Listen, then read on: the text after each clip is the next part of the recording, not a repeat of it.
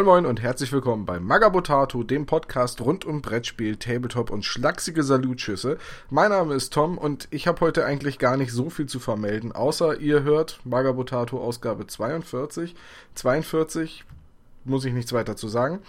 Und am Wochenende jetzt war die Salute in England und von uns waren Hans Reiner und Gregor da. Und die haben sich hingesetzt und haben einen Podcast aufgenommen über die Salute und den hört ihr jetzt im Folgenden. Wir hören uns dann wieder am 30. zum Stammtisch des Monats April. Das war's dann auch heute mal von mir. Macht's gut und viel Spaß. Hallo und herzlich willkommen bei Magabotato, dem Podcast um Brettspiele, Tabletop und sonnige Sonntage. Mein Name ist Hans Reiner und ich bin nicht Tom. Heute geht's um die Salute in London. Gregor und ich waren da zu Besuch und dementsprechend ist mein Gast heute Gregor. Hallo Gregor. Mahlzeit. Ja, ähm, dann fangen wir mal ganz vorne an. Was ist denn eigentlich die Salute? Erzähl mal. Ähm, die Salute ist ja im Grunde genommen eine Tabletop Convention. Ist eine Mischung zwischen, zwischen einer Messe, wie die Spiel das ist. Das bedeutet, wir haben jede Menge Hersteller, jede Menge Händler, die dort ausstellen bzw. verkaufen ähm, und äh, auf der anderen Seite ganz viele Spieleclubs, gerade die Briten sind, was, was Tabletop-Clubs angeht, uns ja um Längen voraus. Die Platten ausstellen, die Spiele anbieten, die einfach auch so sich als Club präsentieren. Das ist so, die, die Salute ist, was das angeht, auch eine sehr, sehr große Veranstaltung. Meines Wissens in Europa sogar die größte, also definitiv größer als die Taktika in Hamburg, die ja mit, ich glaube, um die zweieinhalbtausend Besuchern unterwegs ist, über zwei Tage verteilt auf der Salute hat man zumindest gefühlt, ich habe natürlich keine offiziellen Zahlen, gefühlt irgendwas zwischen 4.000 und 5.000 Leuten innerhalb eines Tages. Wow, das ist äh, eine Menge. Ja. Es war ein bisschen. Nee, ich glaube, das sind sogar fast mehr, oder? Ich, hätte jetzt vermute gedacht, mehr. Ich werde jetzt gesagt, so diese 3.000 bis 4.000 sind gefühlt die Leute, die kurz vor 10, kurz vor Einlass draußen standen und rein wollten. Wir haben dadurch, dass wir halt über Magabotato sozusagen den Pressezugang hatten, haben wir sozusagen die anstürmenden Horden von innen gesehen. Das war ein bisschen gruselig. Oh ja. Das ist äh, gerade bei diesen Großconventions tatsächlich eine relativ erschreckende Sache. Ich hatte das ja auch schon auf dem GenCon. Ähm, wenn du dann aus der Ausstellerhalle diese, diese breiten Öffnungen, das sind dann Eingangsbereiche, die sind 20, 30 Meter breit, und davor drängt sich dann die, die, ich will jetzt nicht sagen Mob, weil die Leute sind alle sehr friedlich und sehr ruhig und freuen sich total drauf rein zu dürfen. Aber du siehst halt einfach diese, diese, diese unglaubliche Menge an Leuten, die dann geballt hineinströmen und sich dann in diese Halle ergießen. Ähm, das, der Vergleich mit Wasser hat dann schon was. Wenn man dann quasi ganz hinten, ein Stückchen weiter hinten ist, sieht man richtig, wie quasi die Welle an Leuten auf die Stände zuschwappt das ist schon ähm, sehr cooler Nebeneffekt für den Presseausweis. Meine Assoziation war so ein bisschen Hausfrauen beim Sommerschlussverkauf. Wenn bei Karstadt oh, die Türen aufgehen. Also nicht so aggressiv, sich gegenseitig wegcheckend, oh, ich will dieses Schnäppchen haben, aber so dieses, wir wollen da jetzt rein, weil da drin ist was Tolles. Damit haben sie ja grundsätzlich ja, auch recht. Genau, also es ist natürlich schön, wenn man als Aussteller oder als Presse vorher reinkommt, ähm, hat aber auch was mit der Meute dann sozusagen reinzugehen und sich zu beeilen, um zu versuchen, an den Ständen der Wahl der Erste zu sein, um irgendwelche Show-Exclusives zu kriegen. Ähm, ja, ist eine schöne Sache. Ähm, ja, warum warst du eigentlich bei der Salute? Aus, eigentlich aus zwei Gründen. Erstens aus Neugierde. Ich bin halt zum ersten Mal auf die Salute gefahren. Ich hatte jetzt dieses Jahr ja gerade die Taktika mitgenommen, die deutlich, also aufgrund der Besucherzahlen und aufgrund der Räumlichkeiten ähm, deutlich familiärer wirkt in der gesamten Aufmachung. Die Salute findet halt in der großen Messehalle statt. Entsprechend ist die Atmosphäre eine völlig andere, als das im Bürgerhaus in Hamburg der Fall ist. Man hat die Möglichkeit, viel mehr auch kleine, auch unbekannte Hersteller kennenzulernen, die wir hier in Deutschland entweder gar nicht mitkriegen, weil wir nicht wissen, dass es sie, dass es sie gibt, oder deren Produkte man in Deutschland gar nicht kriegt, weil es keinen Distributor gibt und man halt ohne Kenntnis ins Kramzeug natürlich auch nicht in England bestellt. Das ist für mich der eine Faktor, so wirklich der ganz klare Blick über den Tellerrand deutsches Tabletop. Und andererseits natürlich auch eine Möglichkeit eben bei diesen kleinen Herstellern oder Herstellern, die man bei uns aus den News kennt, wo es äh, die Möglichkeit hat, mal an den Stand zu gehen, mit den Kreativen sich zu unterhalten, auch mal zu horchen, was haben die denn so vor, was wollen die demnächst machen, was kommt auf uns zu. Und ein bisschen Shopping ist zugegebenermaßen auch ein Faktor. Ich weiß nicht, wie das bei dir aussieht, Hans-Reiner. Uh, ja, bei mir waren es verschiedene Sachen. Zum einen war ich halt total neugierig, weil die Salute ist die Veranstaltung schlechthin in Europa. Jeder spricht davon. Die RPC und die Spiel und die, die Crisis und die Taktika sind ja alles irgendwie kleine Ausgaben davon, beziehungsweise einfach aus äh, Varianten, die nicht diesen Fokus aufs Tabletop und aufs Wargaming haben. Und deswegen war ich einfach schon mal neugierig. Und dann halt auch tatsächlich die Gelegenheit zum Shopping, weil es gibt in England einige Dinge, die zu bestellen, meistens aufgrund der relativ hohen Portokosten aus England, gerade von den kleineren Herstellern, schwierig ist.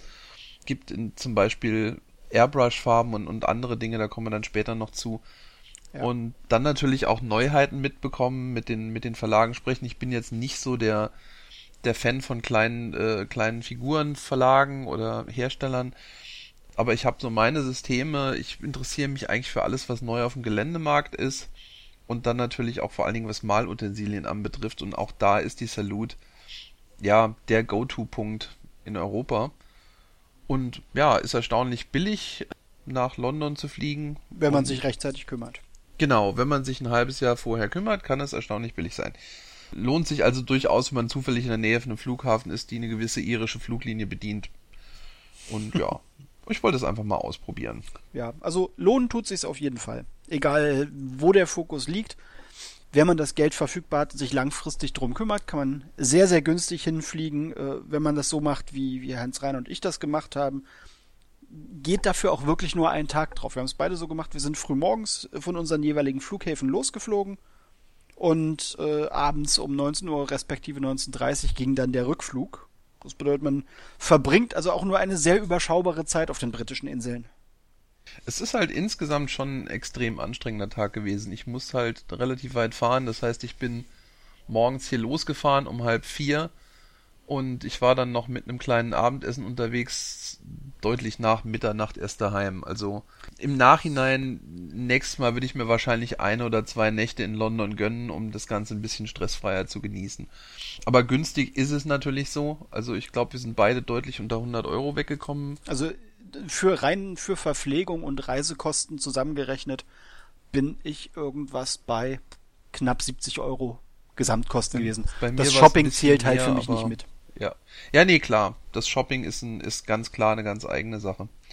Und damit kommen wir dann auch schon zum nächsten Punkt. Ähm, was hast du denn so erbeutet? Für die Zuhörer, vermutlich, wenn wir es schaffen, dran zu denken, werdet ihr auch ein paar Fotos von unseren Beuteartikeln unter dem Podcast später finden. Wenn nicht, dann ist Tom schuld. ähm, und damit gebe ich an Gregor. Ich habe zugegebenermaßen nach meinen Shopping-Eskalationen von der Taktika diesmal ein bisschen weiser vorausgeplant, indem ich A nur ja den Handgepäck-Trolley dabei hatte. Das bedeutet, er begrenzte einfach die Menge dessen, was ich mitnehmen konnte.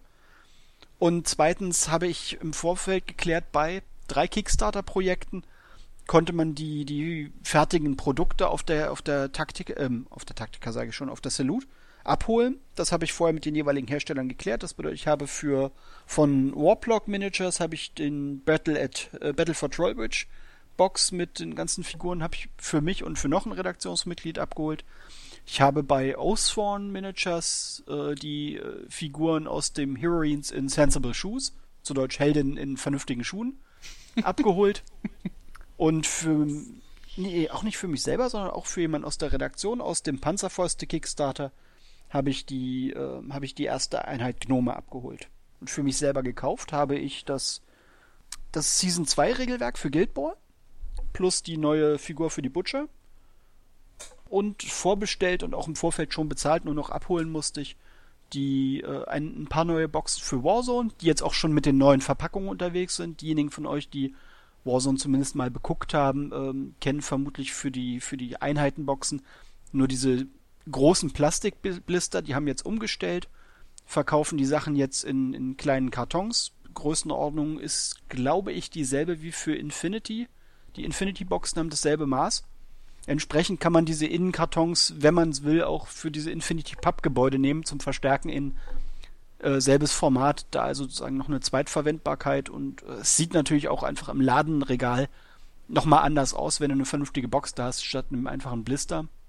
Und das letzte, was ich mir gekauft habe, ist von Mike McVeigh, den zumindest diejenigen von euch, die die verschiedenen Sculptor kennen, die schon ein bisschen länger dabei sind, habe ich mir eine Miniatur, die zu diesem äh, The Seven Sins Brettspiel gehört, habe ich mir als Einzelfigur gekauft, äh, Krieg als Miniatur, 75 Millimeter, also ein recht großes Modell. Das wird so mein erster Versuch in äh, größeres Modell schön bemalen. Da bin ich ja mal gespannt. Ich auch. Ja, also ich, ich muss auch ganz, ganz ehrlich sagen, also da hast du am Anfang direkt was Gutes angesprochen. Budgetbegrenzung wäre eine gute Idee gewesen. Die hatte ich, ich hatte eher eine Platzbegrenzung, Budget wäre noch da gewesen, aber ich habe dann gesagt, ja, Nein, nein, sich, sich vorher ein Budget so, setzen. ja, das, das ist meinte richtig. ich mit Budgetbegrenzung. Das, das wäre die intelligente Wahl gewesen. ich habe mich tatsächlich auch während der Salute noch mit einem, Bekan äh, mit einem Bekannten von mir, einem deutschen Händler unterhalten, der auch meinte, dass er dieses Showformat, diese, diese Ein-Tages-Shows, Mhm. den, den in Deutschland üblichen Zwei-Tages-Shows, tatsächlich deutlich vorzieht. Es gibt ja da auch noch in Antwerpen die Crisis, die ist ja ähnlich Genau, die geht ja auch wie die nur einen Salute, nur halt kleiner. Und zwar vor dem Hintergrund, dass er der Meinung ist oder dass er die Erfahrung gemacht hat, dass die Leute einfach tatsächlich an dem einen Tag mehr kaufen, als sie an zwei Tagen kaufen würden. ja, das ist richtig. Weil diese, diese Haltung von ich kaufe das später oder ich kaufe das morgen, dann muss ich es nicht mit mir rumtragen und dann überlegt man sich's halt nochmal und dann lässt man es doch sein. Ja, dieses vorauseilende Buyers Remorse, ja, brauche ich das wirklich? Na, nee, lass mal genau. sein. Und das wäre, wäre dann natürlich schon schön gewesen, wenn ich da ein bisschen, nachge ein bisschen nachgedacht hätte. Ich erinnere mich an ein Ähm, Gespräch, was wir zusammen auf dem Weg zur Salute hatten. Da habe ich dich Mhm. noch im Ohr. Ja, reden wir nicht drüber. Ja. Komm, kommen wir zu meiner, zu meiner unerheblichen Beute. Übrigens ist es noch schlechter, wenn ihr Bekannte auf der Salute habt, die mit dem Auto da sind und sagen, ach, du willst mehr kaufen, als du an Bord mitnehmen kannst. Kein Problem, ich kann es einfach im Kofferraum mit nach Hause nehmen. Haha. Das war sehr, sehr nett oder ist sehr nett und war auch eine tolle Gelegenheit, aber hat dann letzten Endes nicht geholfen. Dann fange ich jetzt mal an. Mein erster Einkauf noch vor, vor der Eröffnung der Halle hat mich tatsächlich seit langem zum ersten Mal äh, zum GW-Stand, genauer gesagt zum Forge-World-Stand verschlagen. Und da habe ich dann auch direkt mal zwei Bücher gekauft. Und zwar den ähm, von der Horus Heresy, die Mechanicum-Armee-Liste. Und ebenfalls für die Horus Heresy, allerdings weniger thematisch gebunden, das neue Model Masterclass Buch von Forge World. Für diejenigen von euch, die sich für, sag ich mal, aufwendigere Modellgestaltung, gerade auch von Panzermodellen und Fahrzeugen äh, interessieren, Forge World ist da vom, vom ganzen Normalstand her, her halt deutlich realistischer als die normalen Games Workshop Sachen.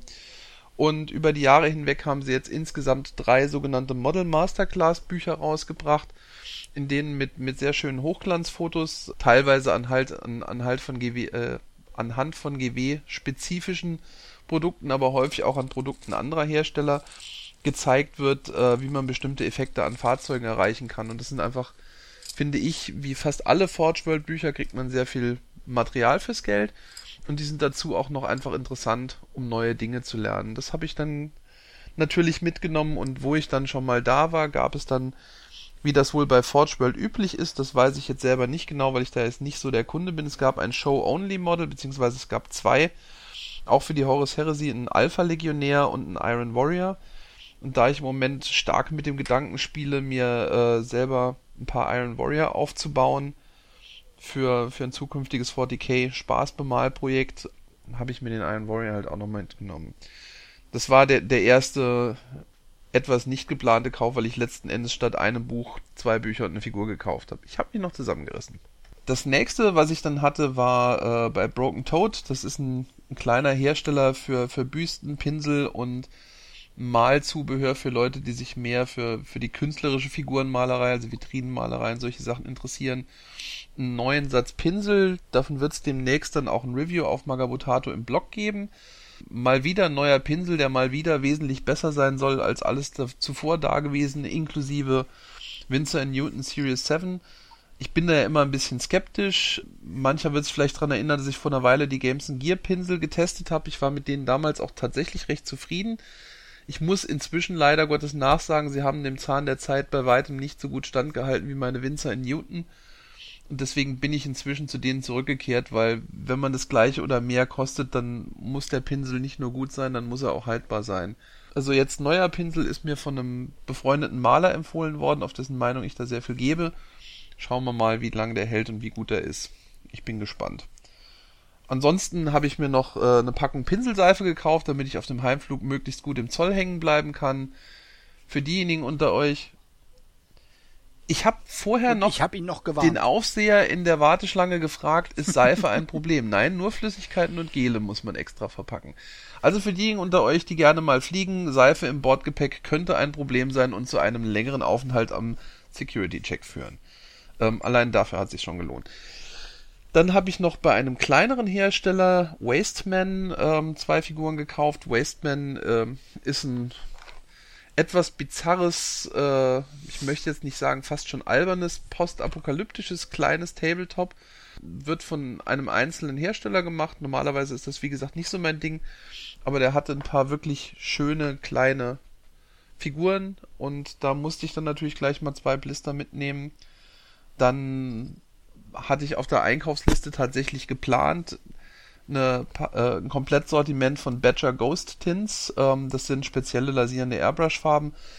Auch zu denen wird es dann im Blog irgendwann mal einen größeren Test geben, weil ich mich sowieso mit dem Thema Airbrush-Farben inhaltlich und vergleichend zwischen verschiedenen Herstellern, Serien der Frage, kann man Farbe XY durch die Airbrush jagen und falls nein, warum nicht? Sind die Pigmente zu groß oder zu klein oder ist das Wetter schlecht? Kommen wir dann dazu. Auf jeden Fall, das war dann halt auch nochmal ordentlicher Satz Geld. Und dann halt solche Kleinigkeiten wie äh, einen halben Tisch Battle System Science Fiction Pappgelände. Das ist äh, ein, ein Pappgelände, zusammensteckbar, modulares System, mit dem man ähm, Science-Fiction-Gebäude hauptsächlich mit einer detaillierten Innenausstattung über mehrere Stockwerke ad hoc zusammenbauen kann. Und das hatte ich mir vor einer Weile mal überlegt für, für Infinity zu Kickstartern, hat es dann doch nicht gemacht und habe dann jetzt auf der Messe zugeschlagen. Und am Schluss habe ich mir natürlich auch noch zwei MDF-Container von einem Hersteller mitgenommen, die ich noch nicht kannte. Tabletop Combat, TT Combat. Zudem kommen wir dann nachher auch nochmal in den Vorstellungen der Neuigkeiten und Stände, die uns aufgefallen sind. Ja, und so bin ich dann am Schluss ungefähr vier Kilo schwerer und der Kofferraum eines Bekannten nochmal deutlich schwerer nach Hause geflogen und habe jetzt kein Taschengeld mehr für lange Zeit. So ist das. Also nehmt euch lieber eine begrenzte Menge Bargeld mit, zahlt nicht mit der Karte. alles gekauft, viermal. Das macht das Leben einfacher. Nehmt keine Karte mit, weil sonst zahlt ihr mit Karte. Mm, Glaubt mir. ja, mein Tod, Weil viele Stände es einfach mein, mein Tod war, dass man tatsächlich mit der Maestro-Karte an diversen Ständen, mit der normalen deutschen EC-Karte zahlen konnte. Ich hatte Ja. gehofft, es geht nur mit der Kreditkarte und die war ja tief vergraben hinten im Rucksack. ja, Aber dann Arsch. hielt das Bargeld halt erschreckend sagt. viel länger. Ja. Nicht, dass davon am Schluss noch viel übrig gewesen wäre. Ich bin erstaunlicherweise mit mehr Bargeld wieder nach Hause gefahren, als ich gedacht habe, weil ich mich dieses Mal im Gegensatz zur Taktika einer starken Selbstdisziplin unterworfen Das habe. wird mir bei der APC dann auch so gehen müssen. Das wird mir auf eine ganze Weile wahrscheinlich so gehen müssen, aber das ist in Ordnung. Ja, das hat seine Berechtigung, das Genau. passt schon. Ansonsten gab es noch an interessanten, aber da kommen wir jetzt gleich zu. Im Ja. nächsten Teil wollen wir dann äh, erzählen Gregor und ich so ein bisschen über die Spielsysteme, Hersteller und Neuigkeiten, die uns so aufgefallen sind. Fang doch einfach mal an. Genau. Äh, Dropfleet Commander wäre so das erste, was mir ins Auge gestochen ist, weil die einen A, sehr, sehr zentralen Platz mit ihrem Stand hatten. Und äh, B haben sie, ich glaube, das ist bei uns auch in den News irgendwann mal aufgetaucht, weil sie das Modell auf irgendeiner Veranstaltung schon Ich mal hatte die auf dabei das hatten. Spiel schon mal dabei, aber halt noch nie vollständig. Richtig. Das ist das erste Mal, dass das Schiff tatsächlich vollständig ist. Sie haben, ich, sie haben ein riesiges Raumschiffmodell und mit riesig meine ich riesig. Sie, Über drei äh, Meter. Das ist über drei Meter lang, ähm, irgendwas um die 60 bis 70 Zentimeter breit, wenn nicht Mehr. sogar mehr. Mit jeder Menge Lichteffekten drin. Also du hast im Endeffekt, das Schiff hat jetzt nicht im klassischen Sinne Fenster, aber du hast halt Bereiche, die in Weltraumfenster sind, wo Licht durchkam. Und sie haben an den Seiten jede Menge ausfahrbare Ausleger, wo im richtigen Dropzone Commander Maßstab Landungsschiffe, Fahrzeuge etc. sozusagen dran montiert sind. Das bedeutet, dieses Schiff ist darauf ausgelegt, äh, einen kompletten, eine komplette Planeteninvasion. Das Schiff ist die, die Avenger. Das ist ein äh, Strike Carrier. Das wird die kleinste Klasse an regulären Raumschiffen im Drop Fleet Commander Spiel sein. Das, das Drop Fleet Commander Modell gab es auch vor einem Jahr auf der Salute als äh, Show Exclusive in Zinn zu kaufen. Das ist ähm, ungefähr dreieinhalb Zentimeter lang.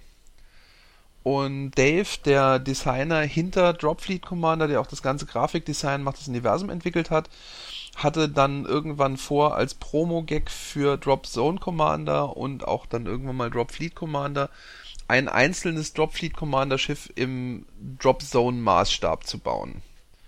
Und ja, die Avenger ist jetzt tatsächlich drei, über drei Meter lang, besteht aus diversen Komponenten, hat mehr als 3000 Arbeitsstunden gekostet, also das Ding. Äh, nee, Stu ich muss dich kurz unterbrechen. Stundenanzahl hat er gesagt, hat er nicht nach, er hatte mal nachgerechnet und den Gedanken dann gestrichen. Er sagt, es sind 3000 Kunststoffteile und nochmal etwa 3000 Metallteile. Hat, also wir haben uns mal über unterhalten, er hat gesagt, er weiß, es ah, okay. sind mehr als 3000 Stunden. Ah, okay. Und gut. das Schiff besteht halt aus selbstdesignten und dann replizierten Resinteilen, aus fast 1000 Teilen für die, für die verbauten Dropships und Panzer, weil es halt komplett, es ist komplett ausgestattet mit den Landungsschiffen, die das Schiff auch maßstabstechnisch dabei hätte. Du kannst die, du kannst die Sachen, du kannst die Klappen an dem Schiff aufmachen. Das Modell ist einfach der Hammer.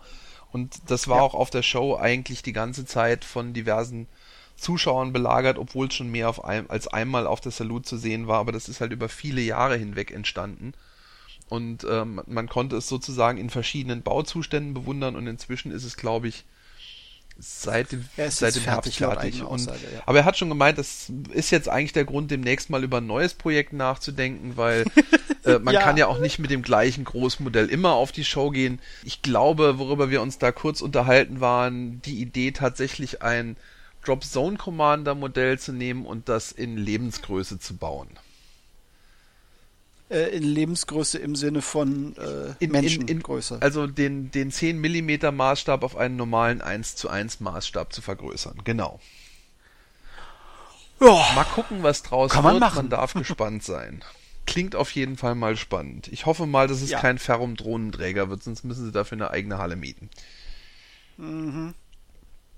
Ansonsten, es gab natürlich Neuigkeiten zu Drop Fleet Commander, beziehungsweise, ja, für, für die Beta-Tester insofern nicht wirklich Neuigkeiten, als dass die Schiffstypen den Beta-Testern schon bekannt sind, aber der breiten Öffentlichkeit nicht. So gab es zum Beispiel die ersten Modelle von Shaltari Battleships zu, äh, zu sehen. Hm. Ähm, ein neues, tatsächlich noch unbekanntes Skirt-Ship. Es gab ein Show-Exclusive Dropship, was ich eine sehr schöne Idee fand, das ist einfach ein anderes, ein Mist, alternatives Modell für, für das mittelgroße PHR Dropship, hat aber genau die gleichen Spielwerte, kann man aber tatsächlich, kann man so im Spiel benutzen, hat aber keine regeltechnischen Vor- oder Nachteile. Und das Konzept finde ich für Show-Only-Modelle einfach sehr schön eigentlich.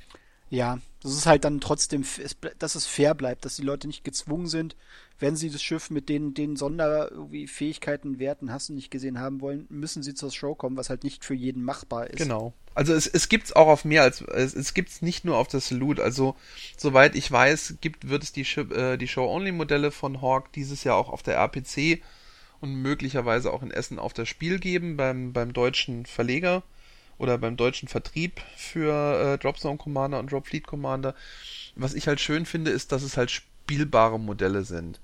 Weil früher, es gab einige Show-Only-Modelle, die waren dann halt, ähm, es gab mal eine Rettungskapsel zum Beispiel, die kannst du halt im Spiel außer als Objective nicht wirklich verwenden. Das macht es dann wieder ein bisschen nutzloser. Und ich finde, ein alternatives Modell für, für eine bestehende Funktion zu nehmen, ist einfach die schönste Lösung. Da hat jeder was davon. Da haben die Käufer was, was sie auf den Spieltisch stellen können. Und diejenigen, die nicht auf die Show gehen oder denen diese Sammlermodelle nicht wirklich wichtig sind, die verlieren daran nichts. Und das finde ich eigentlich die schönste Lösung. Ja, das, äh, dem kann ich so zustimmen. Ansonsten, ah ja, es gab noch genau, es gibt einen neuen Civilian Vehicle Pack für Dropzone Commander. Das sind einfach Zivilfahrzeuge im, im Stile der früheren menschlichen Bevölkerung der, ähm, der Kernwelten. Okay. Auch, auch das sehr schön. Also Busse, Pickups, LKWs, großen Sack also voll. Im Stil so gemacht, äh, dass man erkennt, woraus die Resistance genau. ihre Fahrzeuge genau. gebaut hat? Es sieht quasi aus wie heile und nicht, nicht schwer modifizierte Varianten von Resistance-Fahrzeugen. Tatsächlich spiele ich im Moment mit dem Gedanken, mir den großen Pack zu holen. Da sind irgendwie 50 Modelle drin. Und das zu benutzen, um einen Teil meiner Resistance Technicals umzubauen und zu konvertieren, um da einfach noch ein bisschen mehr Varianz reinzubringen. Mal schauen. Weil es sind, okay. glaube ich, andere Fahrzeugtypen, zumindest mal auf den ersten Blick. Oder mhm. auch andere Fahrzeugtypen. Spannend. Oh, und es gab Fall. Reconquest 1.1 als neue Veröffentlichung. Das okay. heißt, es ist wohl so gewesen, dass Hawk die erste Auflage von Reconquest, das ist das Erweiterungsbuch zu Dropzone Commander, inzwischen komplett abverkauft hat und sich dann entschlossen hat, eine überarbeitete Neuauflage zu machen, ähnlich wie damals beim Grundregelwerk. Und die 1.1 enthält diverse Errata und Anpassungen und Werteanpassungen und Balancing-Änderungen für Dropzone Commander, die aber natürlich auch online verfügbar sind für die Leute, die das Buch schon haben. Also man muss es sich nicht wieder kaufen, man kann es auch handschriftlich ergänzen das Layout ist innen drin weitestgehend das gleiche. Es hat, ein, finde ich, etwas hübschere Covergestaltung bekommen mit einer Abhebung durch Mattlack, Glanzlack und solche Sachen und ja. Ähm, was ich irgendwie, was ich sehr spannend fand, weil wir das Thema auch, glaube ich, im Stammtisch damals, als der Dropzone Commander, äh, Drop Fleet Commander Kickstarter aktuell war, ähm, dass ja die Meinungen gerade zu den PHR-Schiffen äh, so ein bisschen durch, ein bisschen auseinandergingen. Ähm, ich fand die PHR-Sachen im, im äh, Stil damals irgendwie mit den, mit den Rändern auch nicht so toll. Ähm, jetzt habe ich die Modelle live gesehen, dort in, der, in den Vitrinen. Die sehen, also wie so oft, Fotos beziehungsweise ja Designs werden teilweise in fertigen Modellen nicht gerecht. Muss ja. man, also habe ich für mich so festgestellt, bei den PHR-Sachen dachte ich anfangs auch sehr, nee, ist halt irgendwie echt so gar nicht meins. Und dann habe ich jetzt die Live-Dinger gesehen und dachte mir, ja, okay, wenn ich nicht schon für x andere Fraktionen die Schiffe in der Planung hätte, wären PHR irgendwie auch nochmal eine ja, Option. Und, also äh, ich muss auch sagen, ich hatte die ja schon auf dem Beta Day gesehen und das hatte ich damals, glaube ich, mhm. auch im Stammtisch schon gesagt. Das kann die sein. PHR waren wirklich eine Überraschung, weil sie haben halt eine sehr eigenartige Form und jedes Foto oder jeder Render kann halt nur einen bestimmten Blickwinkel zeigen und die funktionieren halt vor allen Dingen als dreidimensionale Objekte. Die Silhouetten an sich sind teilweise nicht so fürchterlich ansprechend, aber wenn man sie halt komplett sieht, finde ich, machen sie schon sehr viel her. Ja. Ähm, was ich, wo ich positiv überrascht war, wo ich aber die Ursprungsdesigns auch schon gut fand, die Raumstation, die Modular. Oh ja, stimmt. Die waren echt der Knaller. Also da habe ich da gestanden und dachte mir, wow, okay, sehr, sehr, sehr, sehr, sehr cool. Das stimmt, das war auch, das sollte man noch erwähnen. Es gab die ersten äh, zusammengebauten Raumstationen aus 3D gedruckten Teilen, wie sie später im in dem Plastiksatz drin sein werden. Das fand ich halt genau. sowieso ein ganz tolles Produkt. Das ist halt wieder mal Lego für Wargamer. Und das finde ja. ich so immer, sowieso immer spannend. Für diejenigen, die nicht wissen, worum es geht, äh, für Dropfleet Commander wird es einen Plastikbausatz für Raumstationen geben, der einfach aus vielen, vielen kleinen Teilen besteht, die man in allen möglichen Varianten zusammensetzen kann. Um Wenn man möchte, kann man sie auch alle benutzen, um eine riesige Raumstation zu bauen. Oder mehrere kombinieren, um eine riesige Raumstation zu bauen. So ein Orbitaldock oder, oder so. Also da, ich, ich habe schon so viele Ideen für, für kleine Dioramen, die man mit diesen Dropfleet Commander Schiffen bauen könnte. Ähm, ja. ja und dann Raumstationen, Sehr wo sie angedockt Material. sind. Und das könnte man, das nimmt dann nämlich auch keinen Platz in der Vitrine weg, weil das kann man ja von der Decke hängen, so wie früher die Revell-Flugzeuge. Ich sehe das schon kommen, dass du für dein Kind ein Mobile aus einer Raumstation mit Schiffen baust. Das wäre ziemlich genial, aber dann würde meine Frau mich wahrscheinlich lünchen. Meinst du, wenn du es schön in Pink und Rosa bemalst? Das funktioniert nicht. nee, aber auf jeden Fall stimmt. Die Raumstationen sind auch toll. Ähm, Fotos findet ihr vielleicht möglicherweise auch hinterher unter dem Blog. Aber machen wir mal, weiter, weil wir sind noch ganz am Anfang und ähm, wir haben noch vier vor. Wir sind schon eine halbe Stunde dabei. Ja, nächster Hersteller, Hysterical Games. Gregor, erzähl Richtig. uns mal, was das ist. Hysterical Games haben wir ja immer mal wieder in den News, haben wir auch im Podcast, also gerade im Stammtisch immer wieder. Ähm, das sind die Jungs, die Panzerfäuste rausbringen, also diese Mischung aus Erster und Zweiter Weltkrieg kombiniert mit Fantasy-Rassen die haben jetzt ähm, zur, zur Salute sozusagen die erste Veranstaltung, die erste große Veranstaltung, wo sie sich präsentieren, waren mit einem kleinen Stand da, haben jetzt die ersten Produkte, die auch in, im freien Handel sind, äh, neben den Sachen, also neben den ersten Zwergen, Ork und Gnomeneinheiten, die äh, im Kickstarter finanziert worden sind und über an die Kickstarter-Unterstützer als erstes ausgeliefert worden sind, ist die erste Einheit, die nicht im Kickstarter drin war, ähm, erschienen, und zwar die Skog-Trolle. Ich weiß nicht, wie man es richtig ausspricht. Die haben dieses äh, skandinavische O mit einem Schrägstrich drin. Äh, gibt's jeweils im Dreier-Set äh, 25 Pfund. Im ersten Moment denkt man so, hey, drei Modelle, 25 Pfund, da sind wir doch direkt wieder bei Games Workshop. Hm, nicht oh, ganz. Das ist aber wieder Aber Spaß beiseite, ja, es sind nur drei Modelle, aber jedes der drei Modelle ist halt mal eben äh, 45 Millimeter groß. Die kommen auf 50 Millimeter, äh, auf 40 Millimeter Basis, sind also wirklich richtig große Modelle und bei Panzerfäuste ist es so, dass die Rassen auch wirklich unterschiedlich groß sind. Das bedeutet irgendwie, der Ork ist äh, deutlich größer, ist einen halben Zentimeter größer als die Zwergensoldaten. Die Gnome sind noch mal ein Stückchen kleiner als die Zwerge. Und diese Skog-Trolle überragen halt die Orks halt auch mal eben um mehr als einen Zentimeter. Das sieht auf dem, auf dem, auf dem Spielfeld dann schon beeindruckend aus, weil du die Völker einfach auch allein an der, der Größe unterscheiden kannst. Und sie hatten das erste Mal ähm, Modelle von ihr, ihrer Scenery, also praktisch ihrem Gelände da. Einiges an, an Häusern, Gnomenhäuser, die aus riesigen Schneckenhäusern gemacht sind, äh, verschiedene andere Gebäude, Mauerelemente, so diese, diese ähm, Feldsteinmauern, wie man sie so im Französischen auch wirklich aus der, aus, aus der Landschaft kennt, haben sie auch.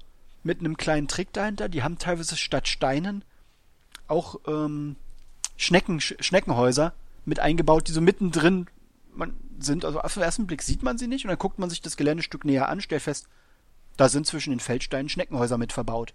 Also dieses Konzept, dass die Gnome Schnecken für allen möglichen Kram verwenden in verschiedenen Größen, zieht sich da auch durchs Gelände. Das finde ich sehr, sehr schön. Das macht echt was her. Also so einfach so eine einheitliche Linie. Und für normales, in Anführungsstrichen normales Fantasy-Tabletop gehen so eine Sachen halt auch klar. Und zur Ansicht, das war nur der, der praktisch das Mastermodell, das hatten sie dabei, äh, ist der Panzerbär für die Zwerge. Das bedeutet sozusagen die Panzereinheit ähm, ein großes Bärenmodell, wo die Zwerge der Meinung sind, wir hauen da mal jede Menge Panzerplatten drauf und einen Panzerturm mit einem Panzerkommandanten drauf. Gibt auch ein Bild davon, das landet dann wahrscheinlich auch unter diesem Podcast. Geplant ist, also zumindest ist das der, der, der Wille der, der Panzerfäuste Macher, dass in absehbarer Zeit ähm, auch eine deutsche Übersetzung kommen soll. Da ist noch nichts in trockenen Tüchern, aber das ist auf jeden Fall gewollt weil die halt begriffen haben, dass in, in Deutschland halt eine Deu also um den deutschen Markt zu erschließen, kommt man an der deutschsprachigen Übersetzung nicht so richtig vorbei. Und ähm, ich hatte ja letztens im Blog eine Review der Org-Modelle mit drin, wo ich ja kritisiert hatte, dass bei ein paar, paar Stellen die Passform nicht so super ist, dass du ja Spalte hast, gerade an den Ansatzstellen für die Arme. Das Problem ist mittlerweile gelöst. Da haben sie jetzt bei den Modellen, die sie jetzt nachdem von verschiedenen Seiten der Kritikpunkt kam, haben sie dann nachgebessert, die, äh, die, die, die Ansatzstellen passen jetzt deutlich besser. Das bedeutet, wer jetzt sagt, okay, ich gebe den Figuren eine Chance, der dürfte dieses Problem, was ich da angesprochen habe, eigentlich nicht mehr haben. Und wie gesagt, also wer Spaß an so einer Mischung hat, wer das Design der Figuren gut findet, dem kann ich eigentlich guten Gewissens sagen, probiert es aus, holt euch welche von den Minis, macht eine Sammelbestellung, um halt die Portokosten aus England zu drücken, die ihr natürlich zum aktuellen Zeitpunkt sonst hättet. Oder wartet, bis es einen deutschen Vertrieb gibt. Hin, hint. Oder das. Möglicherweise. Genau, oder demnächst. das. Richtig. Aber also das ist auf jeden Fall so ein Kleinhersteller, wo es sich sehr, sehr lohnt, ihn im Auge zu behalten, der auch deutlich begriffen hat, dass der deutsche Markt für ihn interessant ist, dass auch die deutsche Spielerschaft für so ein System interessant ist. Ich weiß, dass die Jungs auf jeden Fall zur Spiel da sein werden, zur APC eher nicht. Das hatte der, der Rob Elderman, einer der beiden Köpfe hinter der Nummer, äh, gesagt gehabt. RPC lohnt sich wahrscheinlich nicht so sehr für ihn. Und er hat nochmal klar gesagt, weil die Frage regelmäßig kommt, Historical Games haben mit Prodos, wo Rob früher gearbeitet hat, gar nichts zu tun, auch nicht, auch nicht in der Produktion. Es stand ursprünglich die Überlegung, die Figuren bei Prodos gießen zu lassen. Das hat sich aber ein Stück weit zerschlagen. Ähm, Gründe brauchen wir jetzt hier nicht auswälzen und hat Rob äh, auch, auch nicht im Detail erläutert, weil es auch nichts angeht. Aber er ist im Grunde genommen, er und äh, noch jemand sind die beiden, die die Figuren sozusagen im heimischen Keller produzieren. Und dafür, dass das wirklich so eine de facto Ein-Mann-Firma im äh, Keller eines englischen Wohnhauses ist, sind die Figuren qualitativ sehr, sehr weit vorn.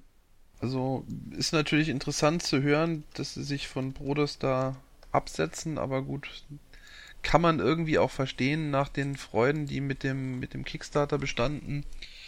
Meinst mit dem AVP Kickstarter? Ja, dass die Leute da ja. ein bisschen, ich will jetzt nicht sagen besorgt sind, aber. Ja, also die Fragen kamen ja auch während des Panzerfäuste Kickstarters immer wieder.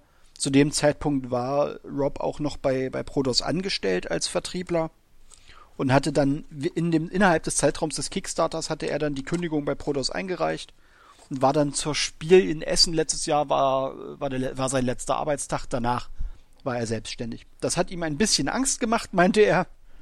Ja. Aber ich glaube, das ist für jeden, der sich irgendwann entscheidet, ich gehe das Risiko Selbstständigkeit ein, ist das, glaube ich, äh, auch normal. Ich denke auch, das klingt jetzt wahrscheinlich wieder gehässig, aber wenn, wenn du für einen Arbeitgeber arbeiten musst, bei dem du dich nicht wohlfühlst und wo du dir auch nicht sicher bist, wie das da weitergeht, ist der Sprung dann auch vielleicht nicht ganz so groß. Ja, das ist sicherlich richtig. Das spielt mit Sicherheit eine Rolle. Wie gesagt, also Panzerfäuste ist ein System, wo ich sage, das lohnt sich im Auge zu behalten. Ähm, neben dem Faktor, dass die Miniaturen schön sind, ist noch ein Bonus, dass die Macher echt nette Leute sind, die da mit dem Herzen dabei sind wie bei ganz vielen kleinen Miniaturenschmieden, die jetzt sagen, klar, wir müssen Geld verdienen, damit wir es machen können, weil wir müssen davon leben. Aber die halt trotzdem sagen, so hier, äh, wir möchten halt etwas machen, was wir auch selber spielen wollen.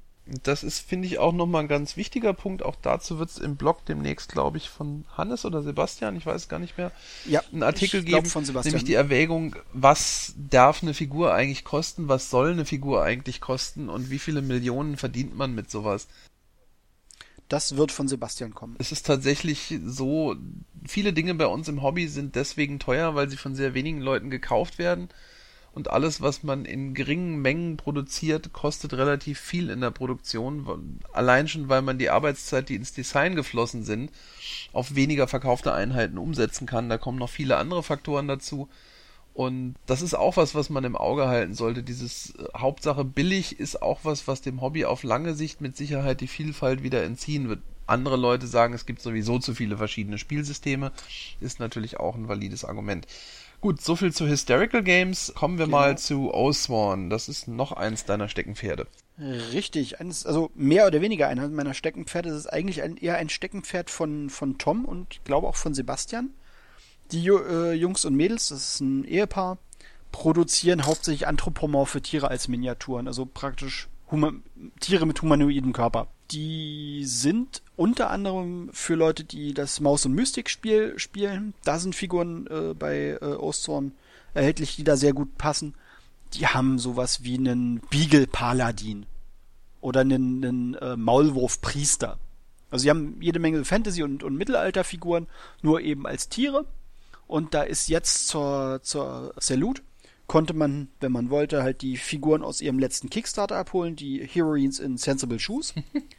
kurz, kurz übersetzt, äh, Heldinnen in sinnvollem Schuhwerk. Das bedeutet nicht dieses praktisch klassisch überzeichnete Frauenrüstungen, die trotzdem High Heels tragen, sondern weibliche Abenteurercharaktere, also wirklich vom Schurken über die Barbaren bis zur Paladiner, die halt wirklich äh, so aufgebaut sind, dass man sagt, okay, deren Klamotte, deren Ausrüstung, die funktioniert. Das ist halt nicht dieses abstrakte, es muss nicht in der Realität funktionieren, weil es ist ja nur eine Miniatur, sondern es ist ein, man könnte in dieser Ausrüstung auf Abenteuer ausziehen. Okay, das ist ein durchaus interessantes Konzept. Insbesondere ja. da wir alle wissen, wie wichtig Combat Heals für das Überleben in allen äh, kritischen Situationen sind. Richtig. Finde ich gut. Die Figuren haben sie jetzt äh, da gehabt. Die Leute konnten sozusagen einkaufen. Wer von den Kickstarter-Bäckern auf die Salut fuhr, konnte seine Miniaturen auch schon abholen. Das habe ich jetzt für einen Redaktionsmitglied getan, der das äh, Projekt äh, bei Kickstarter unterstützt hatte. Auch so ein Hersteller, wo ich sage, Auge drauf haben, ist jetzt sicher nicht, sicherlich nichts, was breitentauglich ist im, im, im, im enge, also im ursprünglichen Sinne, weil es natürlich mit anthropomorphen Tieren einen sehr klar umrissenen Themenbereich hat. Aber es sind schöne Figuren, es sind durchaus bezahlbare Figuren, die Jungs und Mädels produzieren in Metall, sind also Zinnfiguren. Und es sind so Ideen, wo ich mir sage, das Hobby lebt nicht nur von den großen Herstellern, so, so wichtig die auch sind. Es braucht halt auch einfach kleine Leute, die ja, ihrer Kreativität ein Stück weit freien Lauf lassen. Auf jeden Fall. Das ist, finde ich, ganz Das ist, glaube ich, wichtig. so die beste Formulierung, die ich dafür habe. Das sehe ich also ganz genauso. Das ist absolut elementar. Ohne wird es halt schwierig. Ja. Und das sind halt auch letzten Endes Leute, die einfach Impulse ins Hobby bringen. Das darf man auch nicht vergessen. Als nächstes kommt erstmal Massive Awesome. Shattered Earth. Richtig. Die Jungs hatten wir in den News. Die haben für Shattered Earth, für ihr Tabletop, äh, einen, einen Kick, auch einen Kickstarter gemacht, der ist auch erfolgreich finanziert worden. Wurde damals auch bei uns und auch bei den Kollegen von Beast of War äh, aufgrund der, der Figurendesigns sehr interessiert begutachtet, gerade weil die bei den Monsterfiguren extrem de detaillierte und einfallsreiche Designs hatten.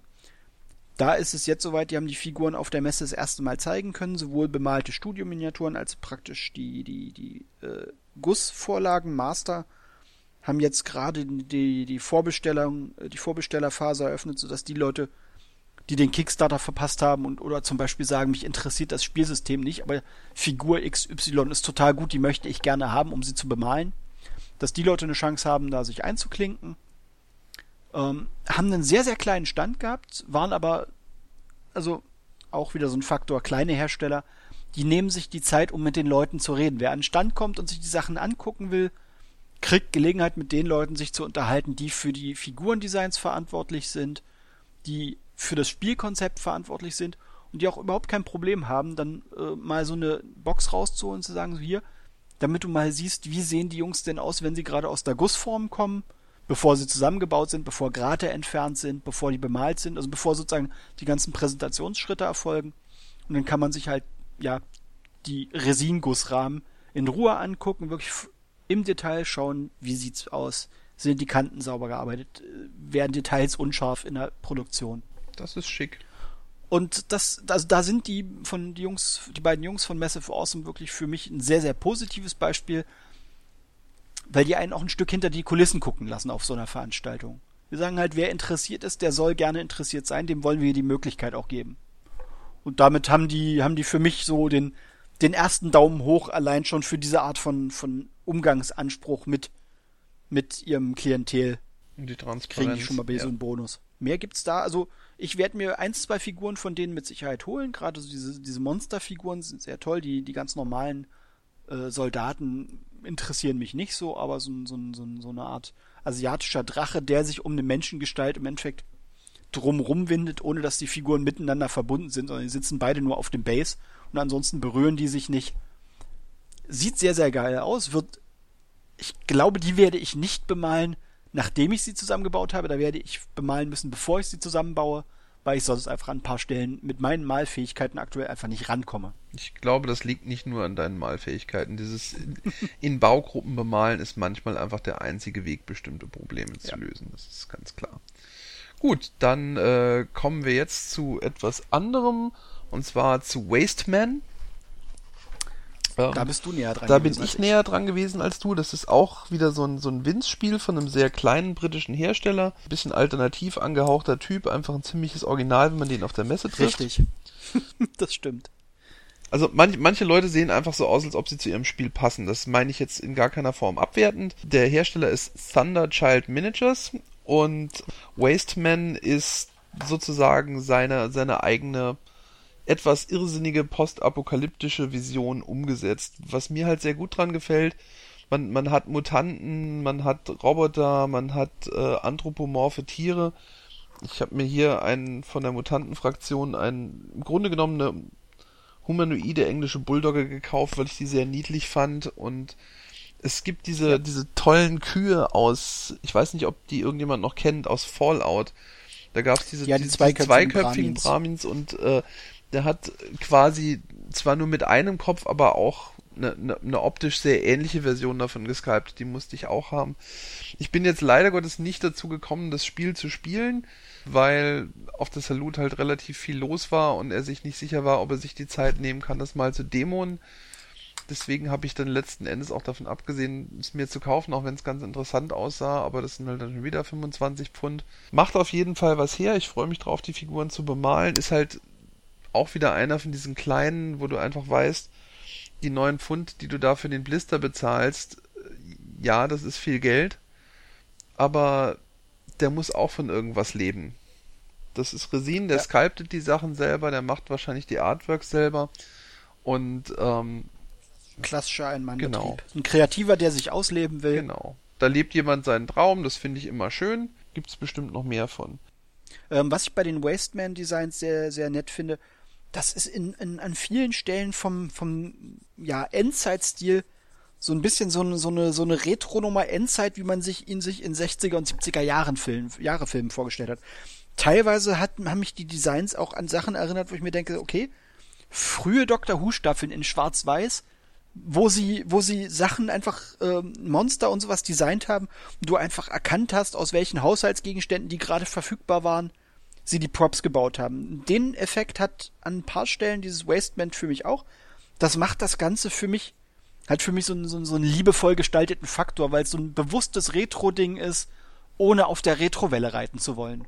Also man muss auch sagen, die Designs sind merkwürdig und das Artwork, das ich vom Buch gesehen habe, wäre was, wo ich im Stammtisch, wenn das einer von euch aufbringen würde, wahrscheinlich sagen würde, ja, hm, pff, muss ich nicht unbedingt. Nicht so haben. deins. genau. Man muss aber auch sagen, man, an, man erkennt an den Sculpts dann tatsächlich, dass das gewollt ist. Das klingt jetzt ein bisschen albern, aber das ist wie. Es sieht nicht so aus, weil er es nicht besser kann, sondern weil er es explizit so will. Um so zu malen, wie er später gemalt hat, hat auch ein Picasso zum Beispiel durchaus zwischendrin mal sehr gut fotorealistisch malen können. Es gewollt so zu machen, dass es so ein bisschen trashig aussieht, ist in meinen Augen nochmal was anderes, als es trashig aussehen zu lassen, weil man es halt nicht besser machen kann. Das ist jetzt ein bisschen fies genau. anderen gegenüber, aber ja, stimmt halt aber leider. man sieht halt, ob jemand skypten kann und ob sozusagen Designentscheidungen bewusst getroffen werden. Genau. Die dann in den Figuren sich widerspiegeln oder ob es Sachen sind, Und wo man merkt, okay, er hat es so gemacht, weil er es nicht besser hinbekommt. Man muss halt ganz klar sagen, das sind, das sind Produkte für Liebhaber, die den, die den Stil mögen. Ja. Ähm, man muss das mögen, sonst ist es arg merkwürdig. Was ich sehr interessant fand, Hader und Steenbeck waren da. Um auf den Mhm, nächsten ich, Punkt zu ich kommen, die mitbekommen, waren, auch wenn ich nicht bei denen am Stand war. die waren ja auch schon auf der Taktika. Und das finde find ich halt insofern ganz interessant, dass ich bisher davon ausgegangen bin, okay, das, so ganz kann man das nicht sagen. Sie sponsern schon seit einer ganzen Weile an Hel Giraldis, den Hausmaler von Corvus Belly, der für seinen Airbrush-Style bekannt ist. Ähm, Hader und Steenbeck ist sich sehr klar darüber bewusst, dass das Tabletop- und Wargaming-Hobby einen durchaus interessanten Markt für jetzt in die Zukunft darstellt. Und sie sind jetzt auch daran, darauf einzugehen, also sich auf diese, auf diese Kunden einzustellen. Das fand ich halt sehr interessant. Natürlich ist es so, es macht keinen Sinn, spezielle Airbrush-Produkte für Tabletopper zu entwickeln. Eine Airbrush ist eine Airbrush ist eine Airbrush. Egal, ob du damit einen Kuchen, einen Fingernagel oder einen Space Marine lackierst. Das ist einfach so. Einen, einen Sp kuchentragenden Space Marine auf einen Fingernagel gemalt. Zum Beispiel. Das wird ein bisschen schwierig.